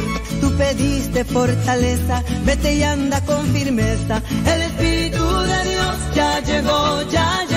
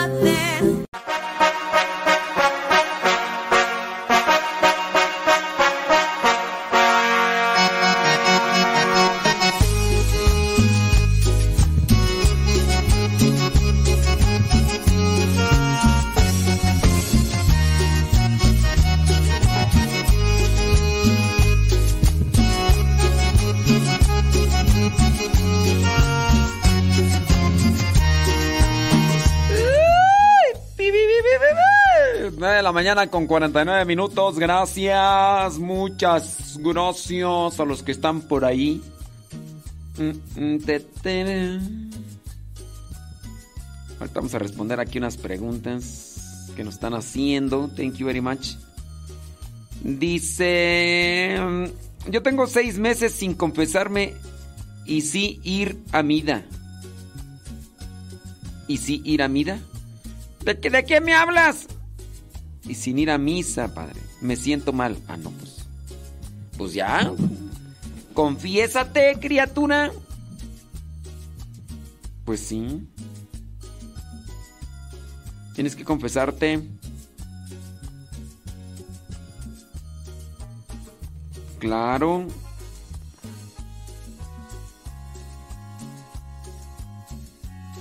Sí, si tiene que ir a misa, pues como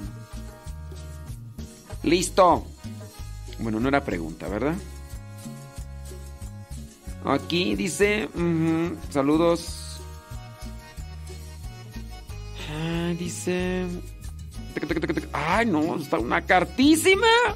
Y estamos oyendo, dice, haciendo unos chilaquiles para desayunar. Y si quiero paciencia para los niños.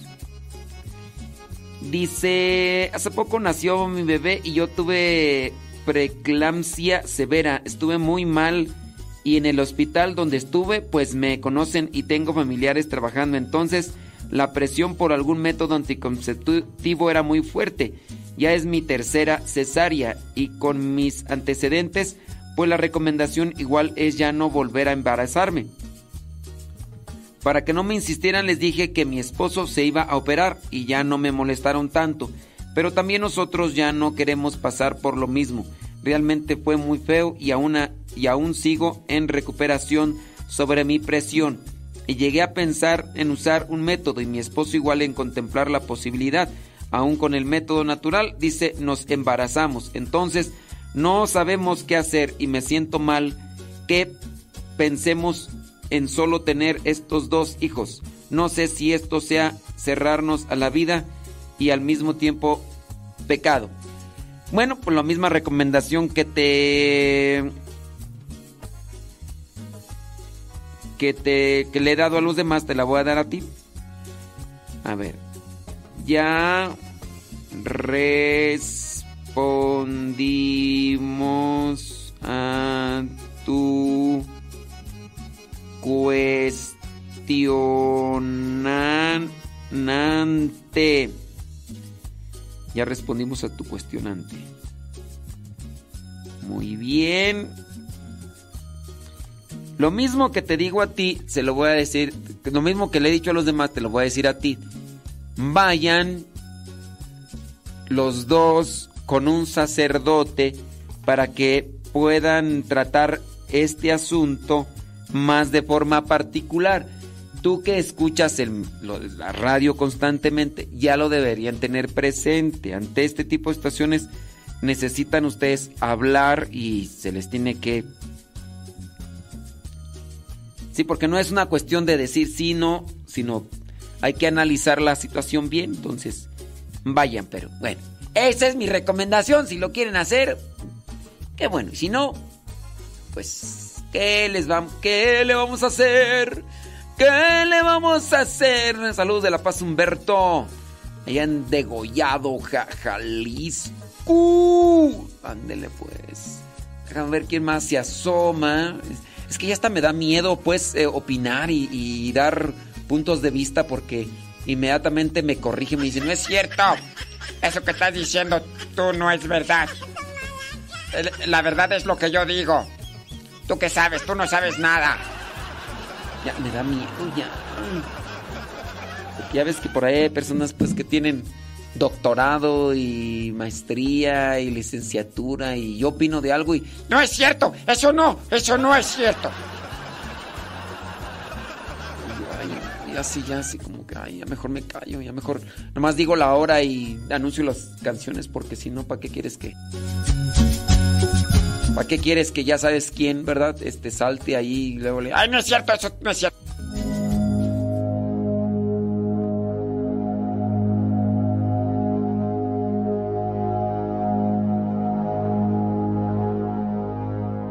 el único sobreviviente de la inundación de un barco a causa de una terrible tormenta, terminó en una isla completamente inhabitada. El hombre, desesperado, rezaba incansablemente a Dios pidiendo por su rescate. Todos los días miraba hacia el horizonte en busca de alguna señal de algún barco, pero nada parecía asomarse. Cansado, decidió construir una pequeña choza donde pudiese protegerse de las inclemencias del clima y poner en un solo lugar sus pocas pertenencias. Pero un día, mientras escarbaba el duro suelo en busca de alimentos, se dio con la sorpresa de que su pequeña y pobre choza era consumida por el fuego de las llamas. Lo peor había pasado, pues todo se había perdido. El hombre estaba devastado y entró en una profunda depresión. Decía, Dios mío, ¿cómo pudiste hacerme esto? Y lloraba amargamente.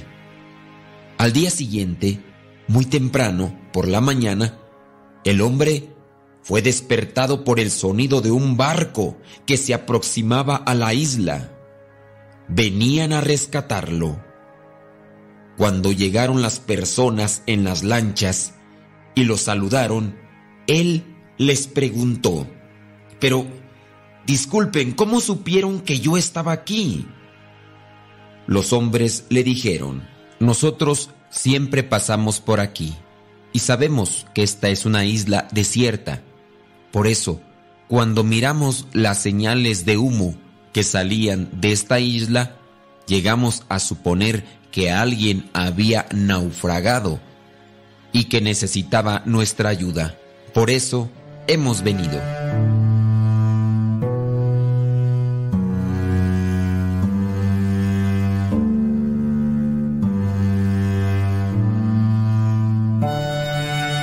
Moraleja es muy fácil perder la esperanza y desalentarnos cuando las cosas no salen como nosotros esperamos. Sin embargo, jamás debemos de perder la fe en Dios, porque Él está siempre pendiente de todo lo que nos sucede, aun cuando nuestras dificultades nos sumerjan en un profundo dolor y sufrimiento.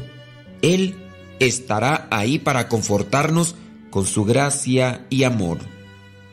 Recordemos la próxima vez que cuando nuestro corazón esté ardiendo en llamas, puede ser una señal de humo para que Dios, con su infinito amor y gracia, venga a nuestro auxilio. Y, para todas aquellas cosas negativas que solemos decirnos a nosotros mismos, Dios siempre tuvo y tiene palabras reconfortantes y muy esperanzadoras. Nosotros decimos, es imposible. Dios dice, lo imposible para los hombres es posible para Dios. Nosotros decimos, estoy muy cansado. Dios dice, yo les daré descanso. Nosotros decimos, nadie realmente me ama. Dios dice, yo te amo. Nosotros decimos, no puedo seguir. Dios dice, mi gracia es suficiente. Nosotros decimos, no puedo hacerlo. Dios dice, todo lo puedo en aquel que me conforta. Nosotros decimos, no estoy disponible. Dios dice, siempre estoy disponible. Nosotros decimos, no me puedo perdonar. Dios dice, yo te perdono. Nosotros decimos, tengo miedo. Dios dice, no te he dado un espíritu de temor. Nosotros decimos, no soy lo suficientemente inteligente. Dios dice, yo te he dado sabiduría. Nosotros decimos, me siento solo. Dios dice, no te dejaré ni te abandonaré. Recordemos que muchas de las veces nos sentimos mal porque las cosas no salen como nosotros quisiéramos. Pero Dios tiene sus planes, Dios tiene su manera de trabajar. Lo principal es no desesperarnos, porque la desesperación es una tentación que siempre nos pone el diablo en el camino para que nos alejemos de Dios y caigamos en su trampa.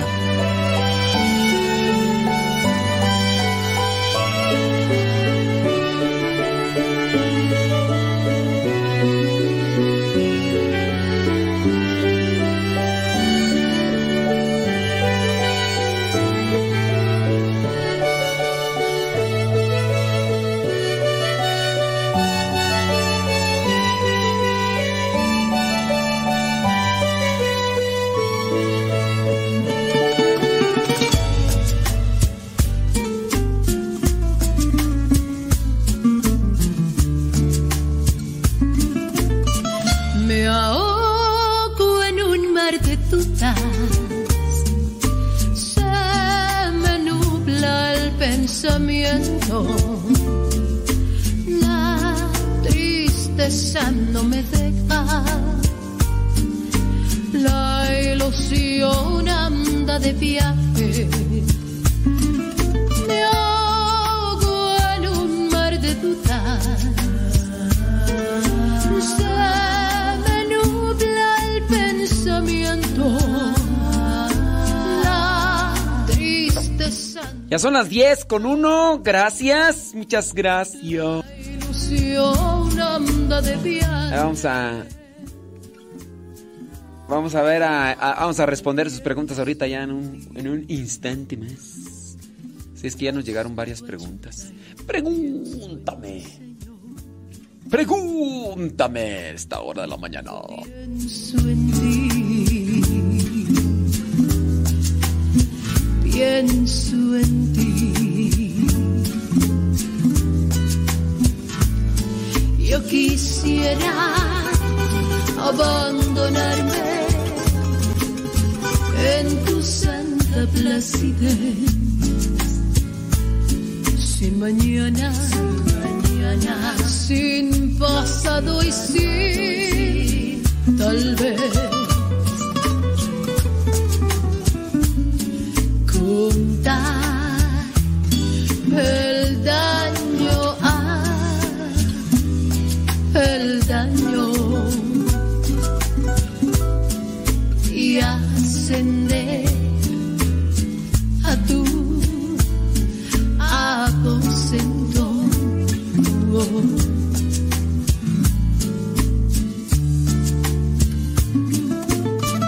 Y en mi recorrer hacia ti, Señor, conocer el paraíso que has prometido, encontrar en tu regazo mi refugio y en tu hombro el descanso a mi dolor.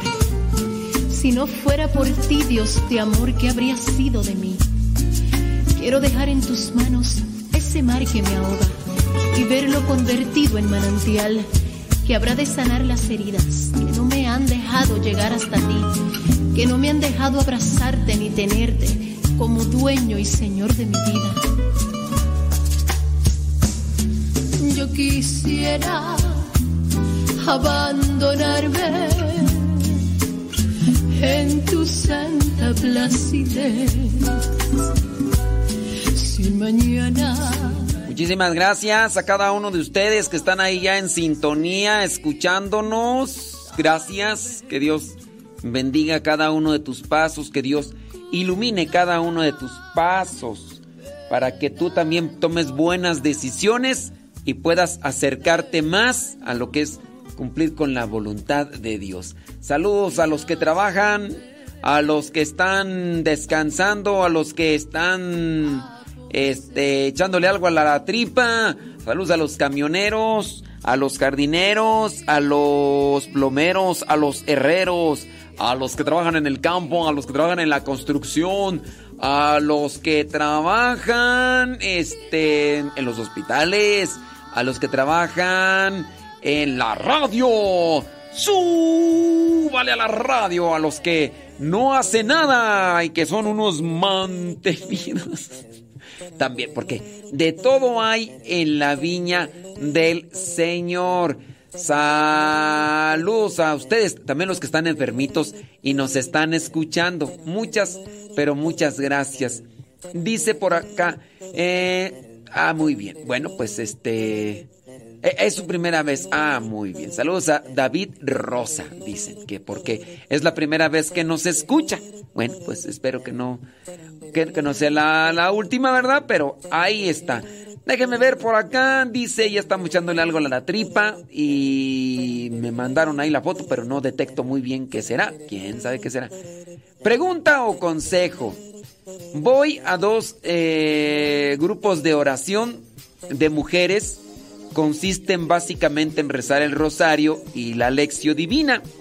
En uno de ellos asisten personas que estimo, pero ya desde hace tiempo me hace ruido que esas personas tienen dones del Espíritu Santo, don de lenguas y de dar la palabra que se meditará. La cosa es que cuando están hablando lo hacen con, con mañas palabras. ¿Con mañas o con malas? Ejemplo, para todo dicen la palabra toro, pero no es toro, la otra. Dice, o en lugar de decir está difícil, la, dicen está, este, está cañón. Miren, son palabras altisonantes.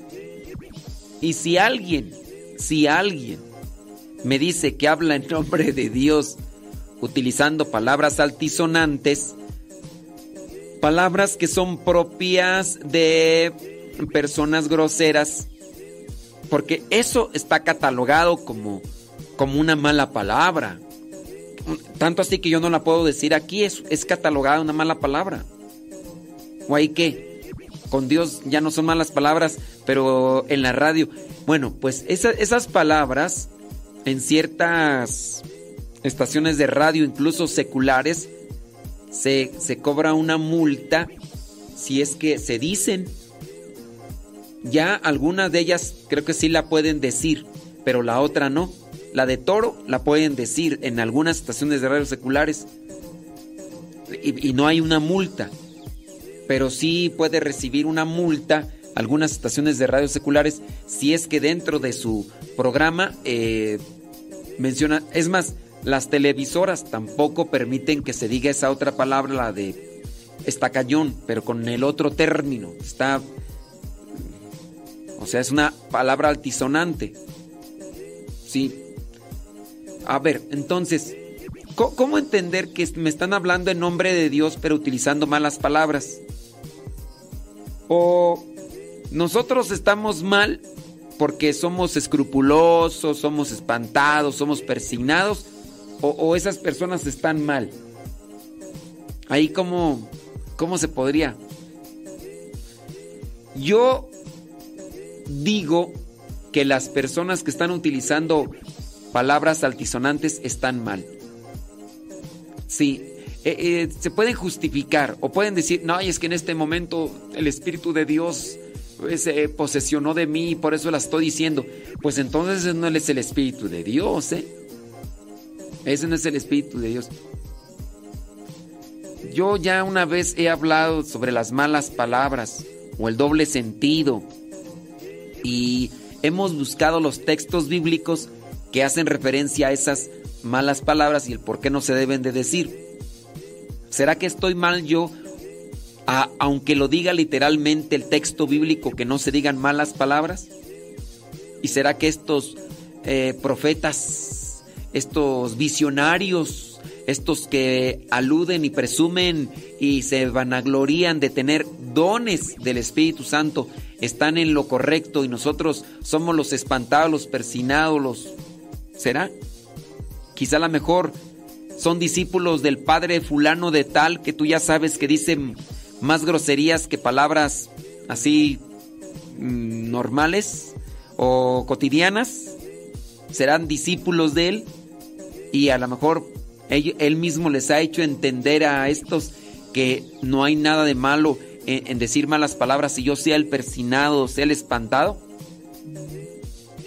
Dice, no me gusta que hablen así en la oración. Bueno, a mí no me gusta que hablen así ni en la oración ni fuera de la oración.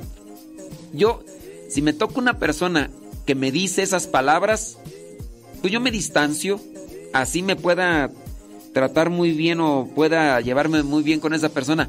Pero en cuanto esa persona me empiece a hablar con ese tipo de palabras, yo por ahí escuché un podcast de, de dos muchachos, bueno, son dos señores, uno de ellos ya se casó y todo, el otro no sé si está casado o no.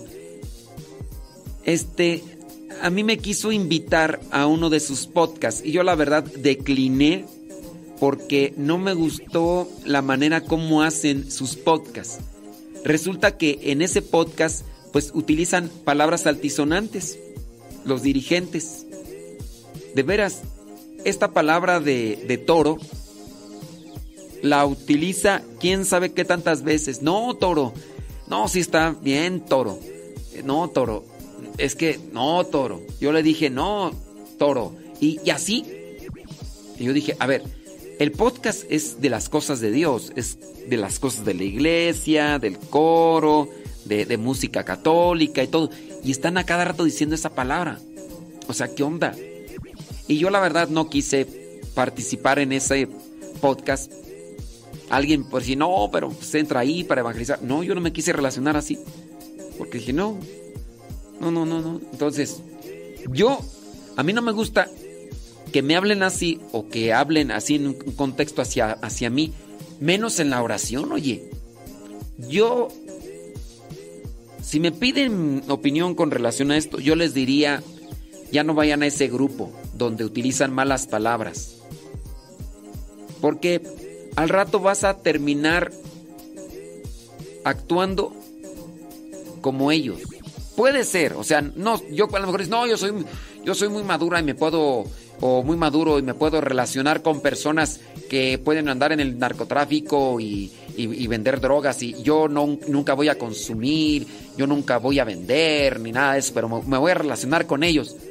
Pues el hecho mismo de que se relacione uno con personas que andan por malos caminos, ya desde ahí nosotros estamos también mal. Y así pues. Y aquí es un grupo de oración, digo. Todavía cuando es familia,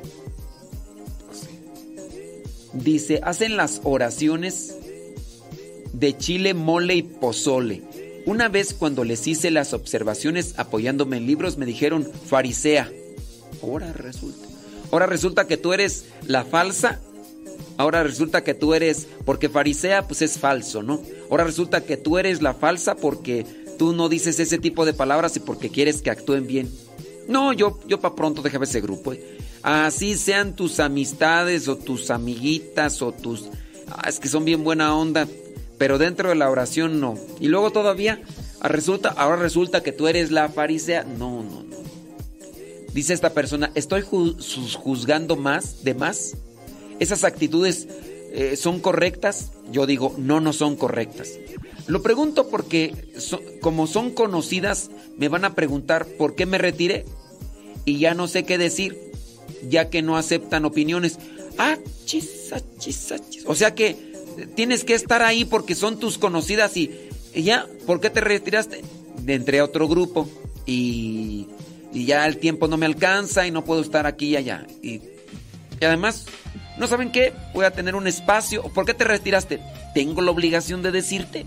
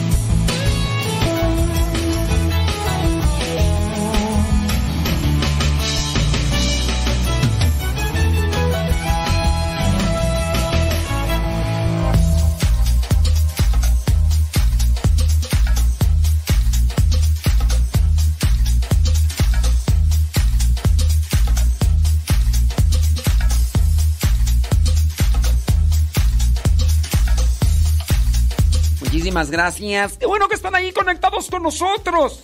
Oiga, pues nosotros debemos de tener bien claro qué significa ser cristiano y no solamente como una cuestión de significado, sino qué tenemos que hacer nosotros para portarnos como verdaderos hijos de Dios. Hay algunas personas que incluso llegan a decir que, que Jesús decía malas palabras. Yo digo, ¿en dónde dice que Jesús decía malas palabras? Si en la Biblia, les digo, es que no quiero sacar el tema de, de las malas palabras nuevamente, pero pues por ahí está el artículo y todo. No queremos volver a sacar las citas bíblicas, pero si en la misma Biblia encontramos en diferentes pasajes que no tenemos que incurrir en las malas palabras o palabras de doble sentido y demás, si lo dice la misma Biblia, o sea, si en el caso fue San Pablo o alguno de los otros escritos sagrados, quiere decir que ellos, si Jesús hubiera dicho, entonces quiere decir que ellos están recriminándole a nuestro Señor Jesucristo para los, aquellos que se llegan a justificar en, en lo que podrían decir como una calumnia en este caso de, oh, es que Jesús decía malas palabras. ¿Dónde dice que Jesús decía malas palabras? A ver, mentirosos. Pues también uno debe de, de hacer eso, ¿no? Déjame ver por acá. Mm, ¿Qué dice tú por acá? Una pregunta. ¿Qué me dice usted al respecto de, de, llegar tarde a misa? Pues mira, de llegar tarde a misa y a cualquier otro lugar. Creo que es una falta de respeto. Si vamos a comenzar la oración, quizá no es misa, pero vamos a comenzar la oración. Llegar tarde. Hay circunstancias particulares en las cuales podría darse un cierto tipo de, gracia o de prórroga porque se atravesó algo. Pero cuando ya es costumbre de siempre llegar tarde y tarde, no solamente para la misa, en cualquier lugar, es una falta de respeto, falta de disciplina, falta de orden. Y no es correcto. No es correcto. Dice, ya no se puede recibir la Santa Eucaristía. Pues mira, no se debería. No se puede, eso ya más bien depende de ustedes. En tu caso, llegaste tarde a misa. No te voy a estar yo checando ni te voy a estar ahí revisando la tarjeta para a, ver este, si alcanzo a llegar a misa, te le doy, la, le doy o no la comunión. Ah, no, no se la doy. No te voy a estar yo checando para decir a esto no se la voy a dar porque llegó tarde. Pues no, tampoco voy a poner a gente que me esté ahí revisando. Vamos a cerrar las puertas, los que entren cuando comience, los que entren después ya no, porque esos no merecen recibir la comunión. No es algo yo que tenga que... Entonces, de poder o no poder, pues, es una acción que más bien corresponde al razonamiento y también a la madurez cristiana de cada uno de ustedes. Ahora, no deberían, si llegaste tarde, no, mejor no comulgues. ¿Qué es llegar tarde? Pues después de que empezó ya es llegar tarde. Ahora, podría ser, llegaste esta vez porque este, una cuestión justificada. Bueno, pues ya, llegaste tarde por una cuestión justificada y pues es algo, ¿no? Que Acuérdense que nosotros debemos de participar de misa entera todos los domingos y fiestas de guardar, como lo dicta el santo mandamiento de la Madre Iglesia. Para si no conocen los mandamientos de la Santa Madre Iglesia, pónganla ahí en el google. Mandamientos de la Santa Madre Iglesia, que son cinco. Los mandamientos de la ley de Dios son diez. Y una dice, escuchar misa entera los domingos y fiestas de guardar, en este caso, lo que son las misas de precepto que son las que tendrían la categoría de participar siempre y cuando pues se, pueda dentro de las posibilidades, ¿no? Porque pues, están operando, estás en la cárcel. Pues, ahí, ¿cómo? Entonces, eso de llegar tarde a misa, pues es, es para todo. Dice por acá. muy bien. Ándele pues. Eh, ándele, pues bueno, creo que son todas las preguntas. Dice... Sí, no, pues sí es cierto, muy bien. Como el padre fulano, pues no es el único, ¿eh? No es el único sacerdote que aparece ahí en las redes sociales. Aquí la cuestión es que muchas personas se amparan ante su presencia y y dirán malas palabras en su, en su hábitat. Porque el sacerdote, que es muy popular, un video de él tiene cientos y cientos de miles de visualizaciones. Y hay muchos que lo defienden en, dentro de todas sus cosas malas, lo defienden. El padre ha calumniado, evidentemente, son calumnias, cuando él asegura que otros padres que le han señalado públicamente para decir que está mal, este padre los ha calumniado. Y obviamente no puedo decir, el padre hace esto cuando yo ni siquiera lo conozco, yo no estoy con él. El padre hace, y, y, que son cosas feas, ¿no? Por ejemplo, hizo el señalamiento de otro sacerdote que por el hecho de que este sacerdote se relacionara dentro del mundo del espectáculo, este sacerdote hizo una mención que no era correcto y dijo el nombre del sacerdote mal hablado. Entonces el sacerdote mal hablado dijo, dice, ¿y qué? Él se anda besando con las artistas, con las actrices de este canal de televisión, que no sé qué. A ver, ¿tú has estado ahí? ¿Tú lo has visto? ¿Por qué levantar esos falsos? En fin. Eh, déjame ver por acá. Déjame ver por acá preguntas que tenemos. Eh, Ah, con lo de lo que vendrían, dice, va, ok, muy bien, ándele pues. Dice, ya me retiré de ese grupo. ¿Y les diste explicaciones, criatura? ¿Les diste esas explicaciones? Dice por acá una persona, eh, dice, la coordinadora del coro se lleva pesado con algunos del coro, que se la pasa diciendo, oye tú, toro, por acá, oye tú toro para allá. Y según es del grupo de adoración al Santísimo. Y si alguien le dice algo, se molesta. Que en una ocasión se le dio la observación y terminó diciendo que otros pecaban peor. Entonces le dijeron a esta coordinadora del coro de cierta parroquia, que no vamos a decir cuál, que en este caso que, no que no dijera esas malas palabras y pues que dice, pues al cabo otros pecan peor que yo, vámonos, pues bueno, pues se llama justificación, ¿no?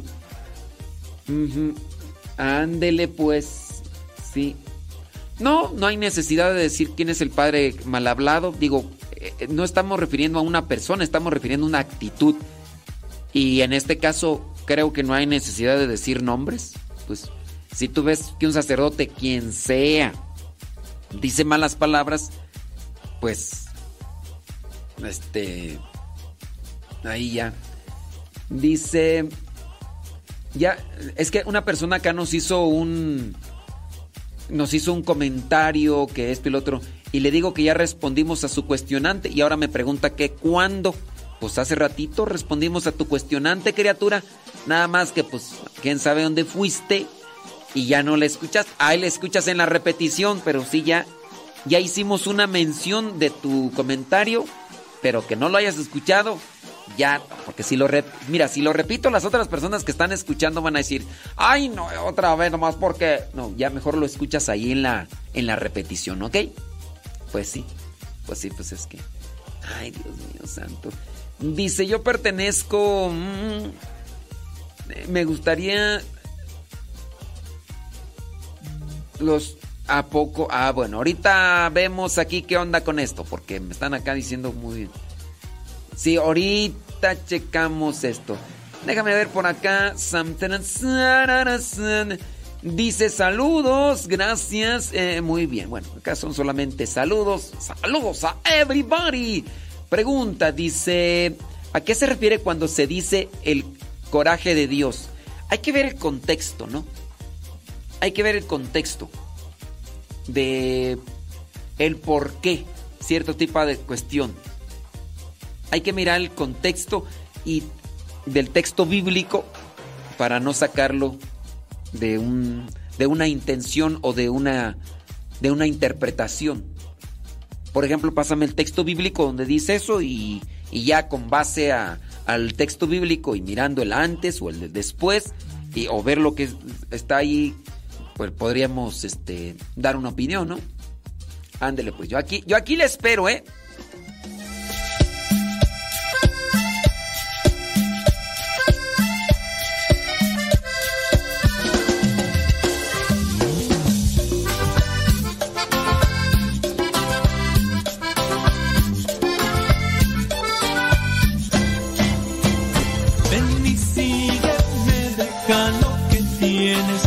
parte ya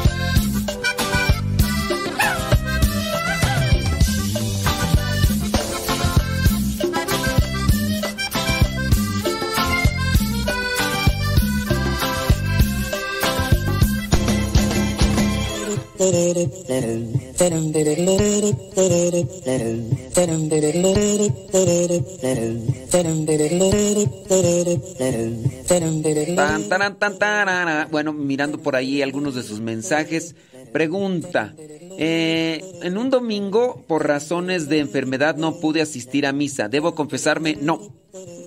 Las personas que por cuestiones de salud, cuestiones incluso a veces eh, de, de aquello que no, no podemos mover nosotros y que está fuera de nuestro alcance.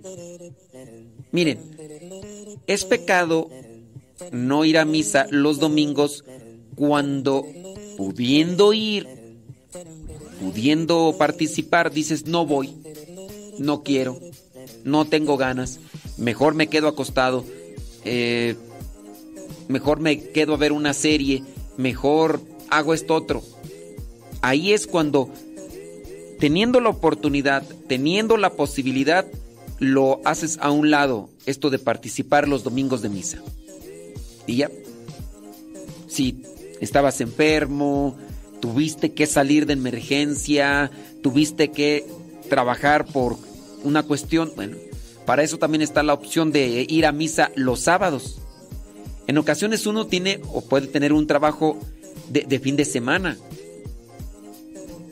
Si en su caso es así porque te cambian de turno, porque es algo ajeno y, las posibilidades de trabajo.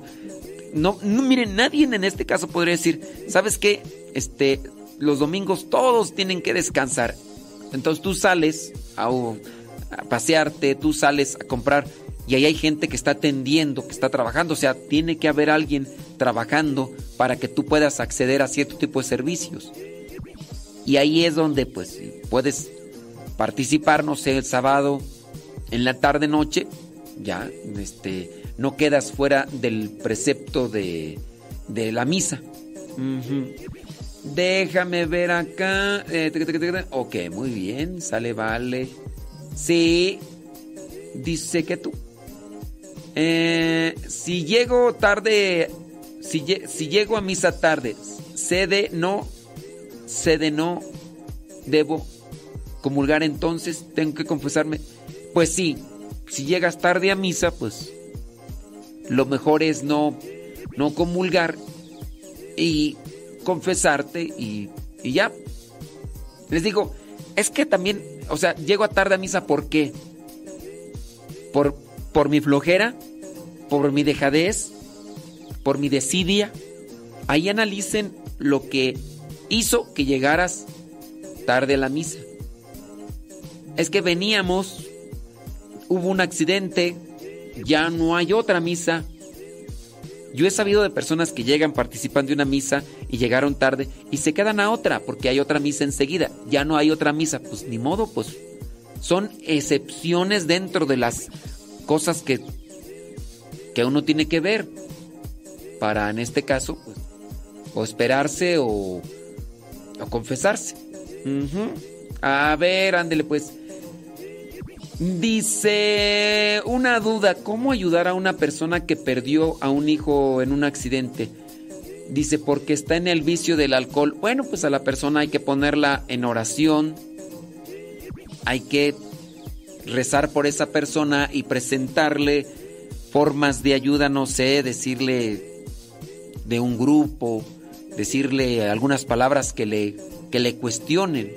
Si es que la persona te da esa oportunidad de entrar a su vida, de, de hacerle llegar un mensaje, cuestiónale. Cuestionándole a la persona sobre su situación de vida, puedes hacer que entre en una reflexión. Yo a veces incluso he tenido el conocimiento de consagrados, consagrados que se metieron, que se metieron al vicio del alcohol por una cuestión que es que falleció su mamá del consagrado y se encuentra muy triste. Aquí hay una situación que pues es aparte, ¿no? El consagrado quizá a lo mejor no estaba muy bien en su relación con Dios, y como no estaba muy bien con su relación con Dios, cuando vino este golpe de la vida, pues le hizo que se sumergiera en lo que vendría a ser un, una puerta de para esconderse, que vendría a ser el alcohol. Y si hay.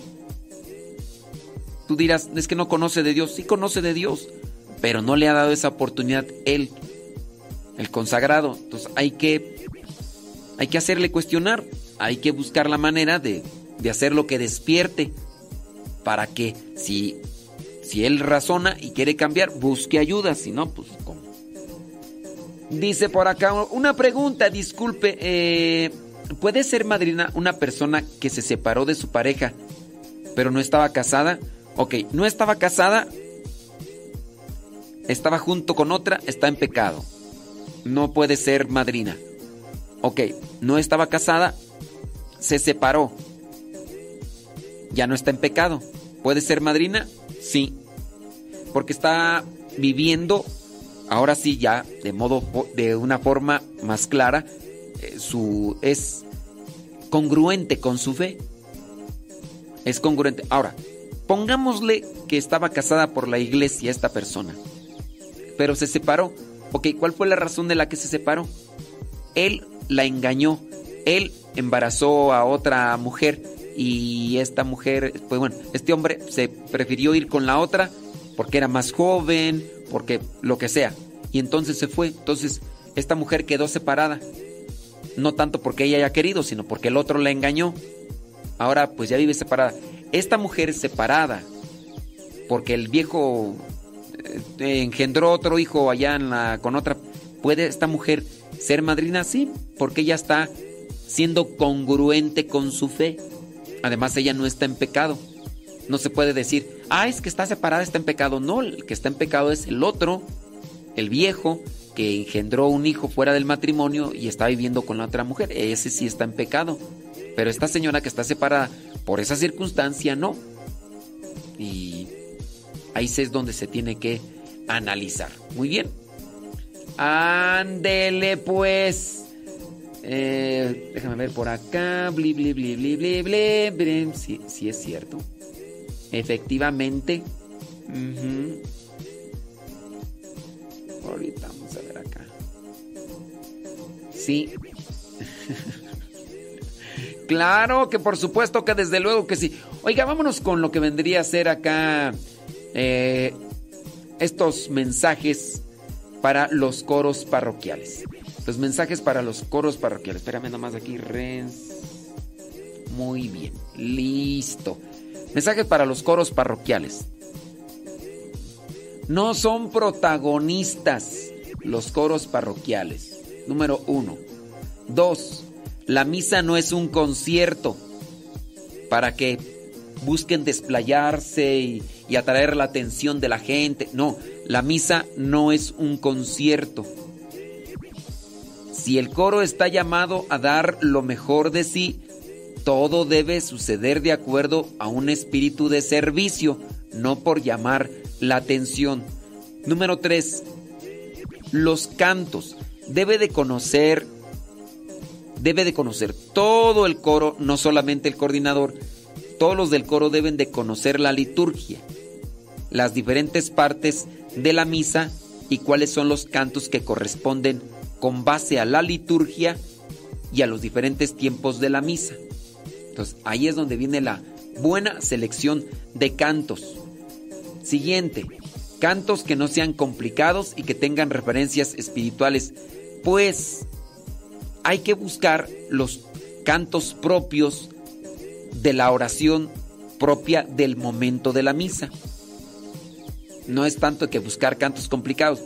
Si nosotros ya sabemos las oraciones propias de la misa, un ejemplo, el Gloria. Si se va a cantar el Gloria, debe ser con el texto propio del Gloria. No es uno que yo me invente, está más bonito, no. Siguiente. Recuerden que el canto gregoriano es el canto oficial de la iglesia. ¿Cuál es el canto oficial de la iglesia? El canto gregoriano. Se debe dar dentro de la celebración eucarística un, un espacio apropiado para el canto de, del gregoriano. Otra, no se debe de hacer uso de grabaciones, de grabaciones de música del, para los coros. Es decir, no debe de ponerse una pista musical para cantar, ni tampoco se deben de poner cantos grabados.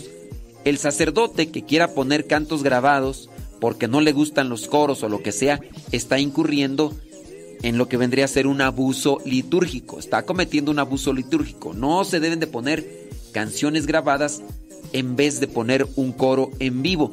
El mismo sacerdote tendría que llevar a la feligresía a entonar los cantos para que también sea una oración participada. Si tienen algunas dudas con relación a esto de los coros, bueno, pues nos, nos lo hacen llegar.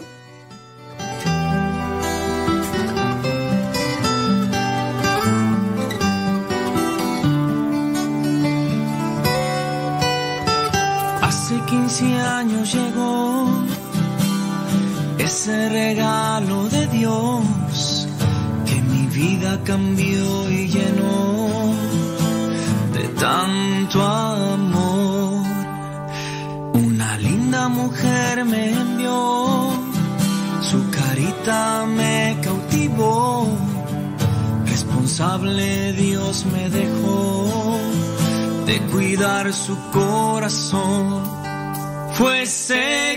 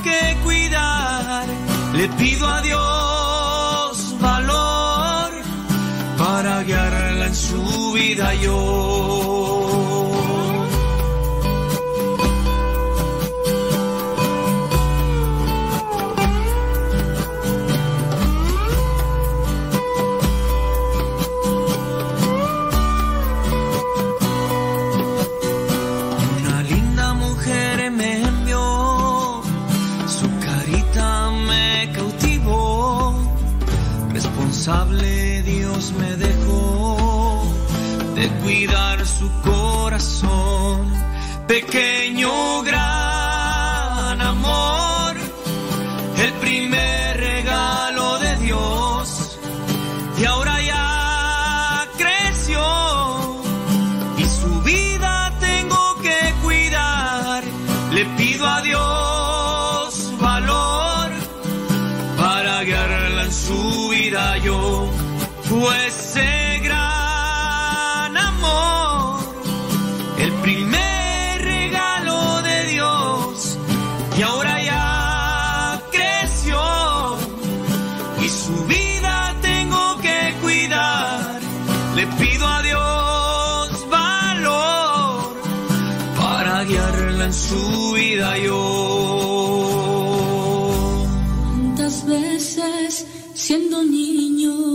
te recé? Con mis rezos te decía que te amaba. Poco a poco, con el tiempo, fui alejándome de ti. Por caminos que se alejan, me perdí.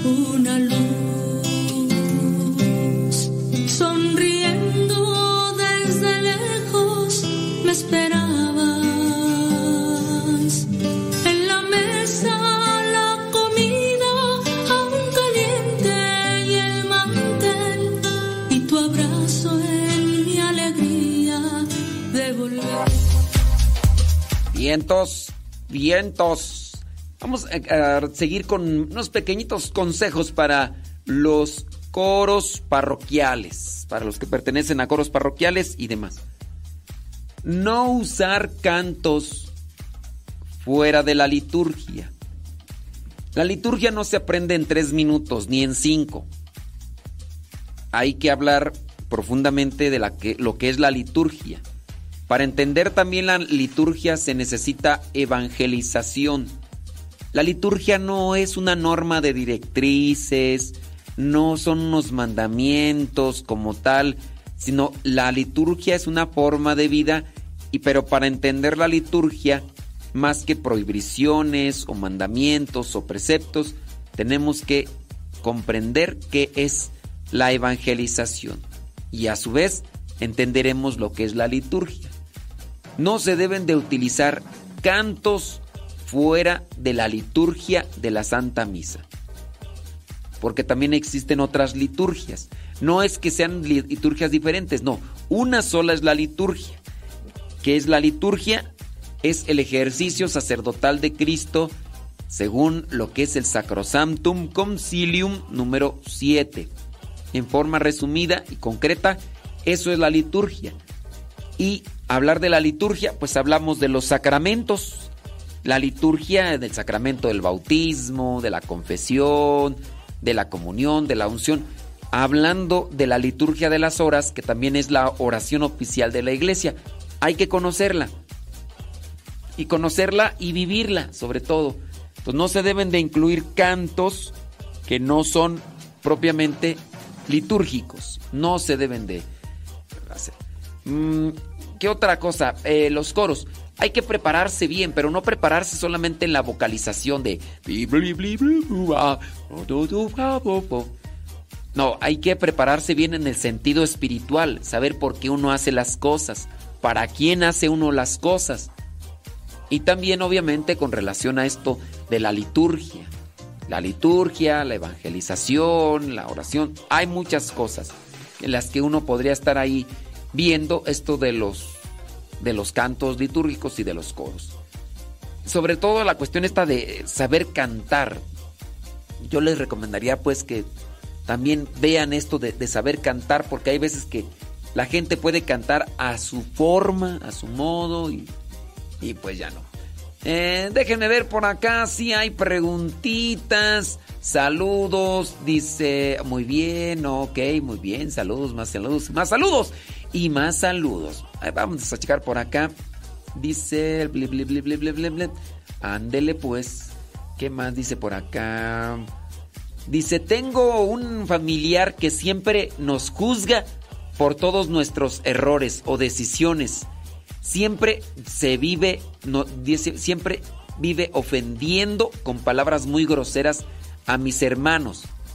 Y a mí eso me lastima mucho, porque es un excelente ser humano. Porque es un excelente ser humano. A ver, a ver, a ver. A ver, a ver. yo pienso que, que tú si estás más bien juzgando mal a una persona no podrías decir es un excelente ser humano cuando al mismo tiempo cuando al mismo tiempo ofende y juzga. A ver, ¿por, qué dices que es un excelente ser humano y excelente cristiano, pero al mismo tiempo estás señalándole de que este familiar juzga a todos por sus errores y, decisiones y les vive ofendiendo con palabras groseras. Yo pienso que tu juicio está equivocado. No puede ser pues que digas, uy, es que es un excelente ser humano. Uy, es un excelente cristiano. Pero este nos ofende, nos juzga por nuestros errores. Como que no, ¿verdad? ¿O sí? ¿O yo estoy mal en hacer esto este juicio equivocado, no sé. Dice que él es encargado de, de una iglesia. Vive una vida cristiana muy recta. ¿Cómo? A ver, a ver, a ver. Le estás echando muchas flores, pero también al mismo tiempo dices que este familiar este, este familiar los juzga, los ofende, pero le echas demasiado flores. O sea, o está mal o está, está mal él o estás mal tú. Dice, eh, vive una vida cristiana muy recta. Deja todo por Dios y yo no quiero ofenderlo. Yo pienso que estás haciendo un mal juicio. Jamás, pero estoy a punto de sacar mi coraje, pero no quiero lastimarlo. Es que aquí no es cuestión de lastimarlo. Es, aquí cuestión de, de hablar con la verdad. O sea, si te digo la verdad, te lastimo, entonces mejor no te digo la verdad. Si te digo en lo que puedes estar mal con relación a esto que presentas, pero no te lo quiero decir porque te, no te, te vaya a lastimar, entonces no, mejor no te lo digo. Yo pienso que estás mal en tus premisas, en tus ideas hacia lo que vendría a ser el comportamiento de esta persona.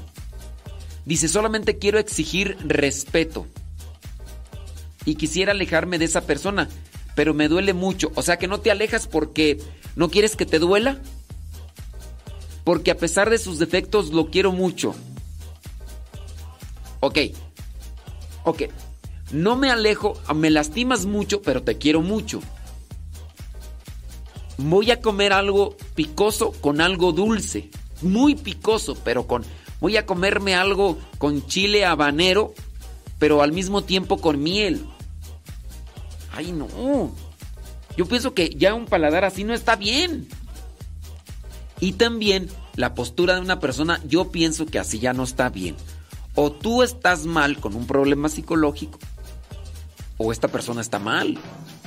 A ver, a ver, ¿cómo? A ver, ustedes los que me están escuchando, eh, a ver, ayúdenme a entender esto.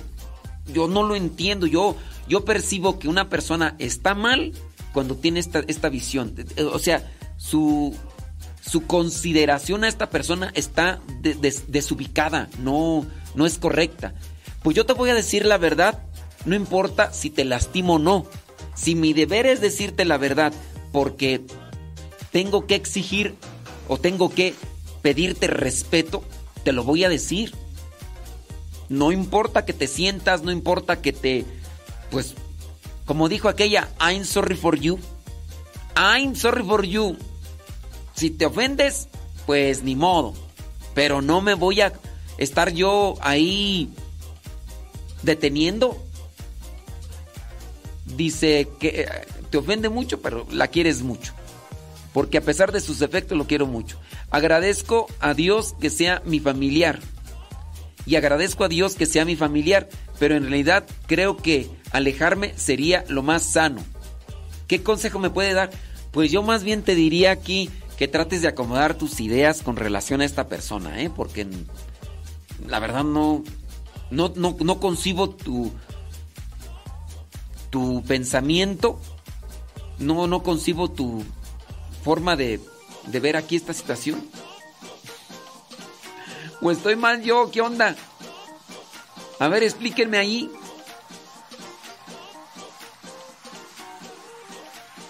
A ver, explíquenme ahí, pues, cómo está esta situación. Yo espero que, que- me ayuden, ¿eh? Ándele, pues. Déjame ver. Dice, saludos. Dice, gracias por la información que nos da en su programa. Yo necesito formación como seguir preparándome en el coro. Mi nombre es fulano de tal y lo escucho acá en los United States. Vientos, vientos huracanados. Échale. Mira, si estás en un coro hay que prepararse. Hay que prepararse litúrgicamente en la evangelización, en la también en la sagrada eh, liturgia, en la sagrada escritura y en todo lo que tenga que ver relacionado con la cuestión de iglesia, porque ustedes pues, son al final de cuentas dirigentes. Estando en el coro, aunque toque los panderos, eres dirigente. Eres ahí el que está guiando y ustedes pues tienen también que preparar. ¿Sí? Prima, prima. ¿Qué onda, prima, prima? ¿Todo bien?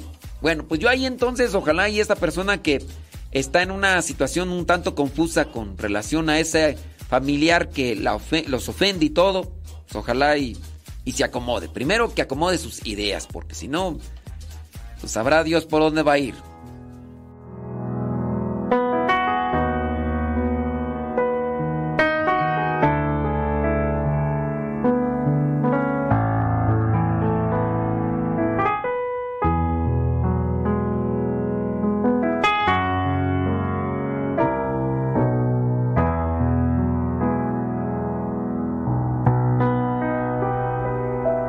el que todo lo puede, el que es poderoso, el que es puro y perfecto. Él murió por mí, por mí, por mí, por mí. Él murió por mí. A pesar de mis pecados, de mis dudas y rechazos, sé que murió por mí. Él conoce mis vacíos, cuánta sed tengo de hallarlo y me espera fiel. Aunque yo lo crucifico cada día, cada hora, murió por mí.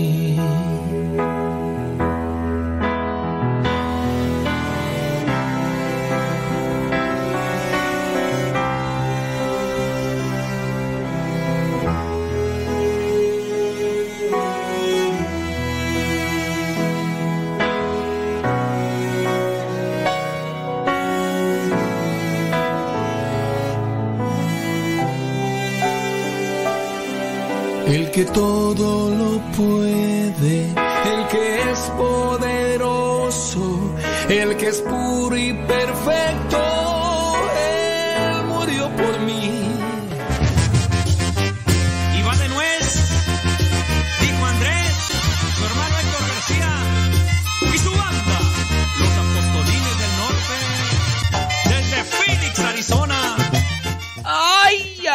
nos vamos. Ya nos, ya nos empezaron a llegar acá las preguntas de los coros parroquiales, que de los instrumentos y que demás cosas. Miren, estas cuestiones ya más bien en cuestiones prácticas, sí deberíamos de analizarlas o reflexionarlas en un contexto ya más litúrgico para que se pueda comprender y no con base solo a una respuesta de sí o no hay que tener presente que el instrumento propio para el coro parroquial tendría que ser el órgano. Y entonces tú debes de saber qué es el órgano. Y el por qué es el órgano. Y dentro de lo que vendría a ser esta cuestión de usos de los instrumentos, primero hay que tener presente. Entonces es una cosa extensa, pero de reflexión de meditación, no nada más es de esto sí, esto no, sino el por qué, cuáles serían las consecuencias, todo. Yo les invito a los que están dentro de los coros parroquiales que se acerquen a los temas litúrgicos. Hace un tiempo nosotros quisimos hacer un taller para coros, coros parroquiales y los únicos que participaron pues fueron los del coro de la capilla. Yo, yo quería que les diéramos ese tema a los coros de afuera y todo. Todos los del coro de la capilla, donde estábamos, organizamos con el coro, organizamos ese encuentro. Invitamos a más personas. Ellos estaban ya recibiendo una formación. Entonces hicimos la invitación y todo. Y pues no fue nadie. Entonces yo dije, no, es que, es que quieren que le respondan el programa, sí o no, no, sí, pues. Está- medio difícil así entender las cosas. Pero en fin, en fin, en fin, viene Pati Paco con el programa Lo que Dios ha unido. Sí, con el programa Lo que Dios ha unido. Así que vamos a checar ahorita lo del programa y adelante, ¿ok? 11 con 1, hoy día martes 6 de diciembre del 2022. Gracias por habernos acompañado en este programa y a ratito regresamos después del Ángelus.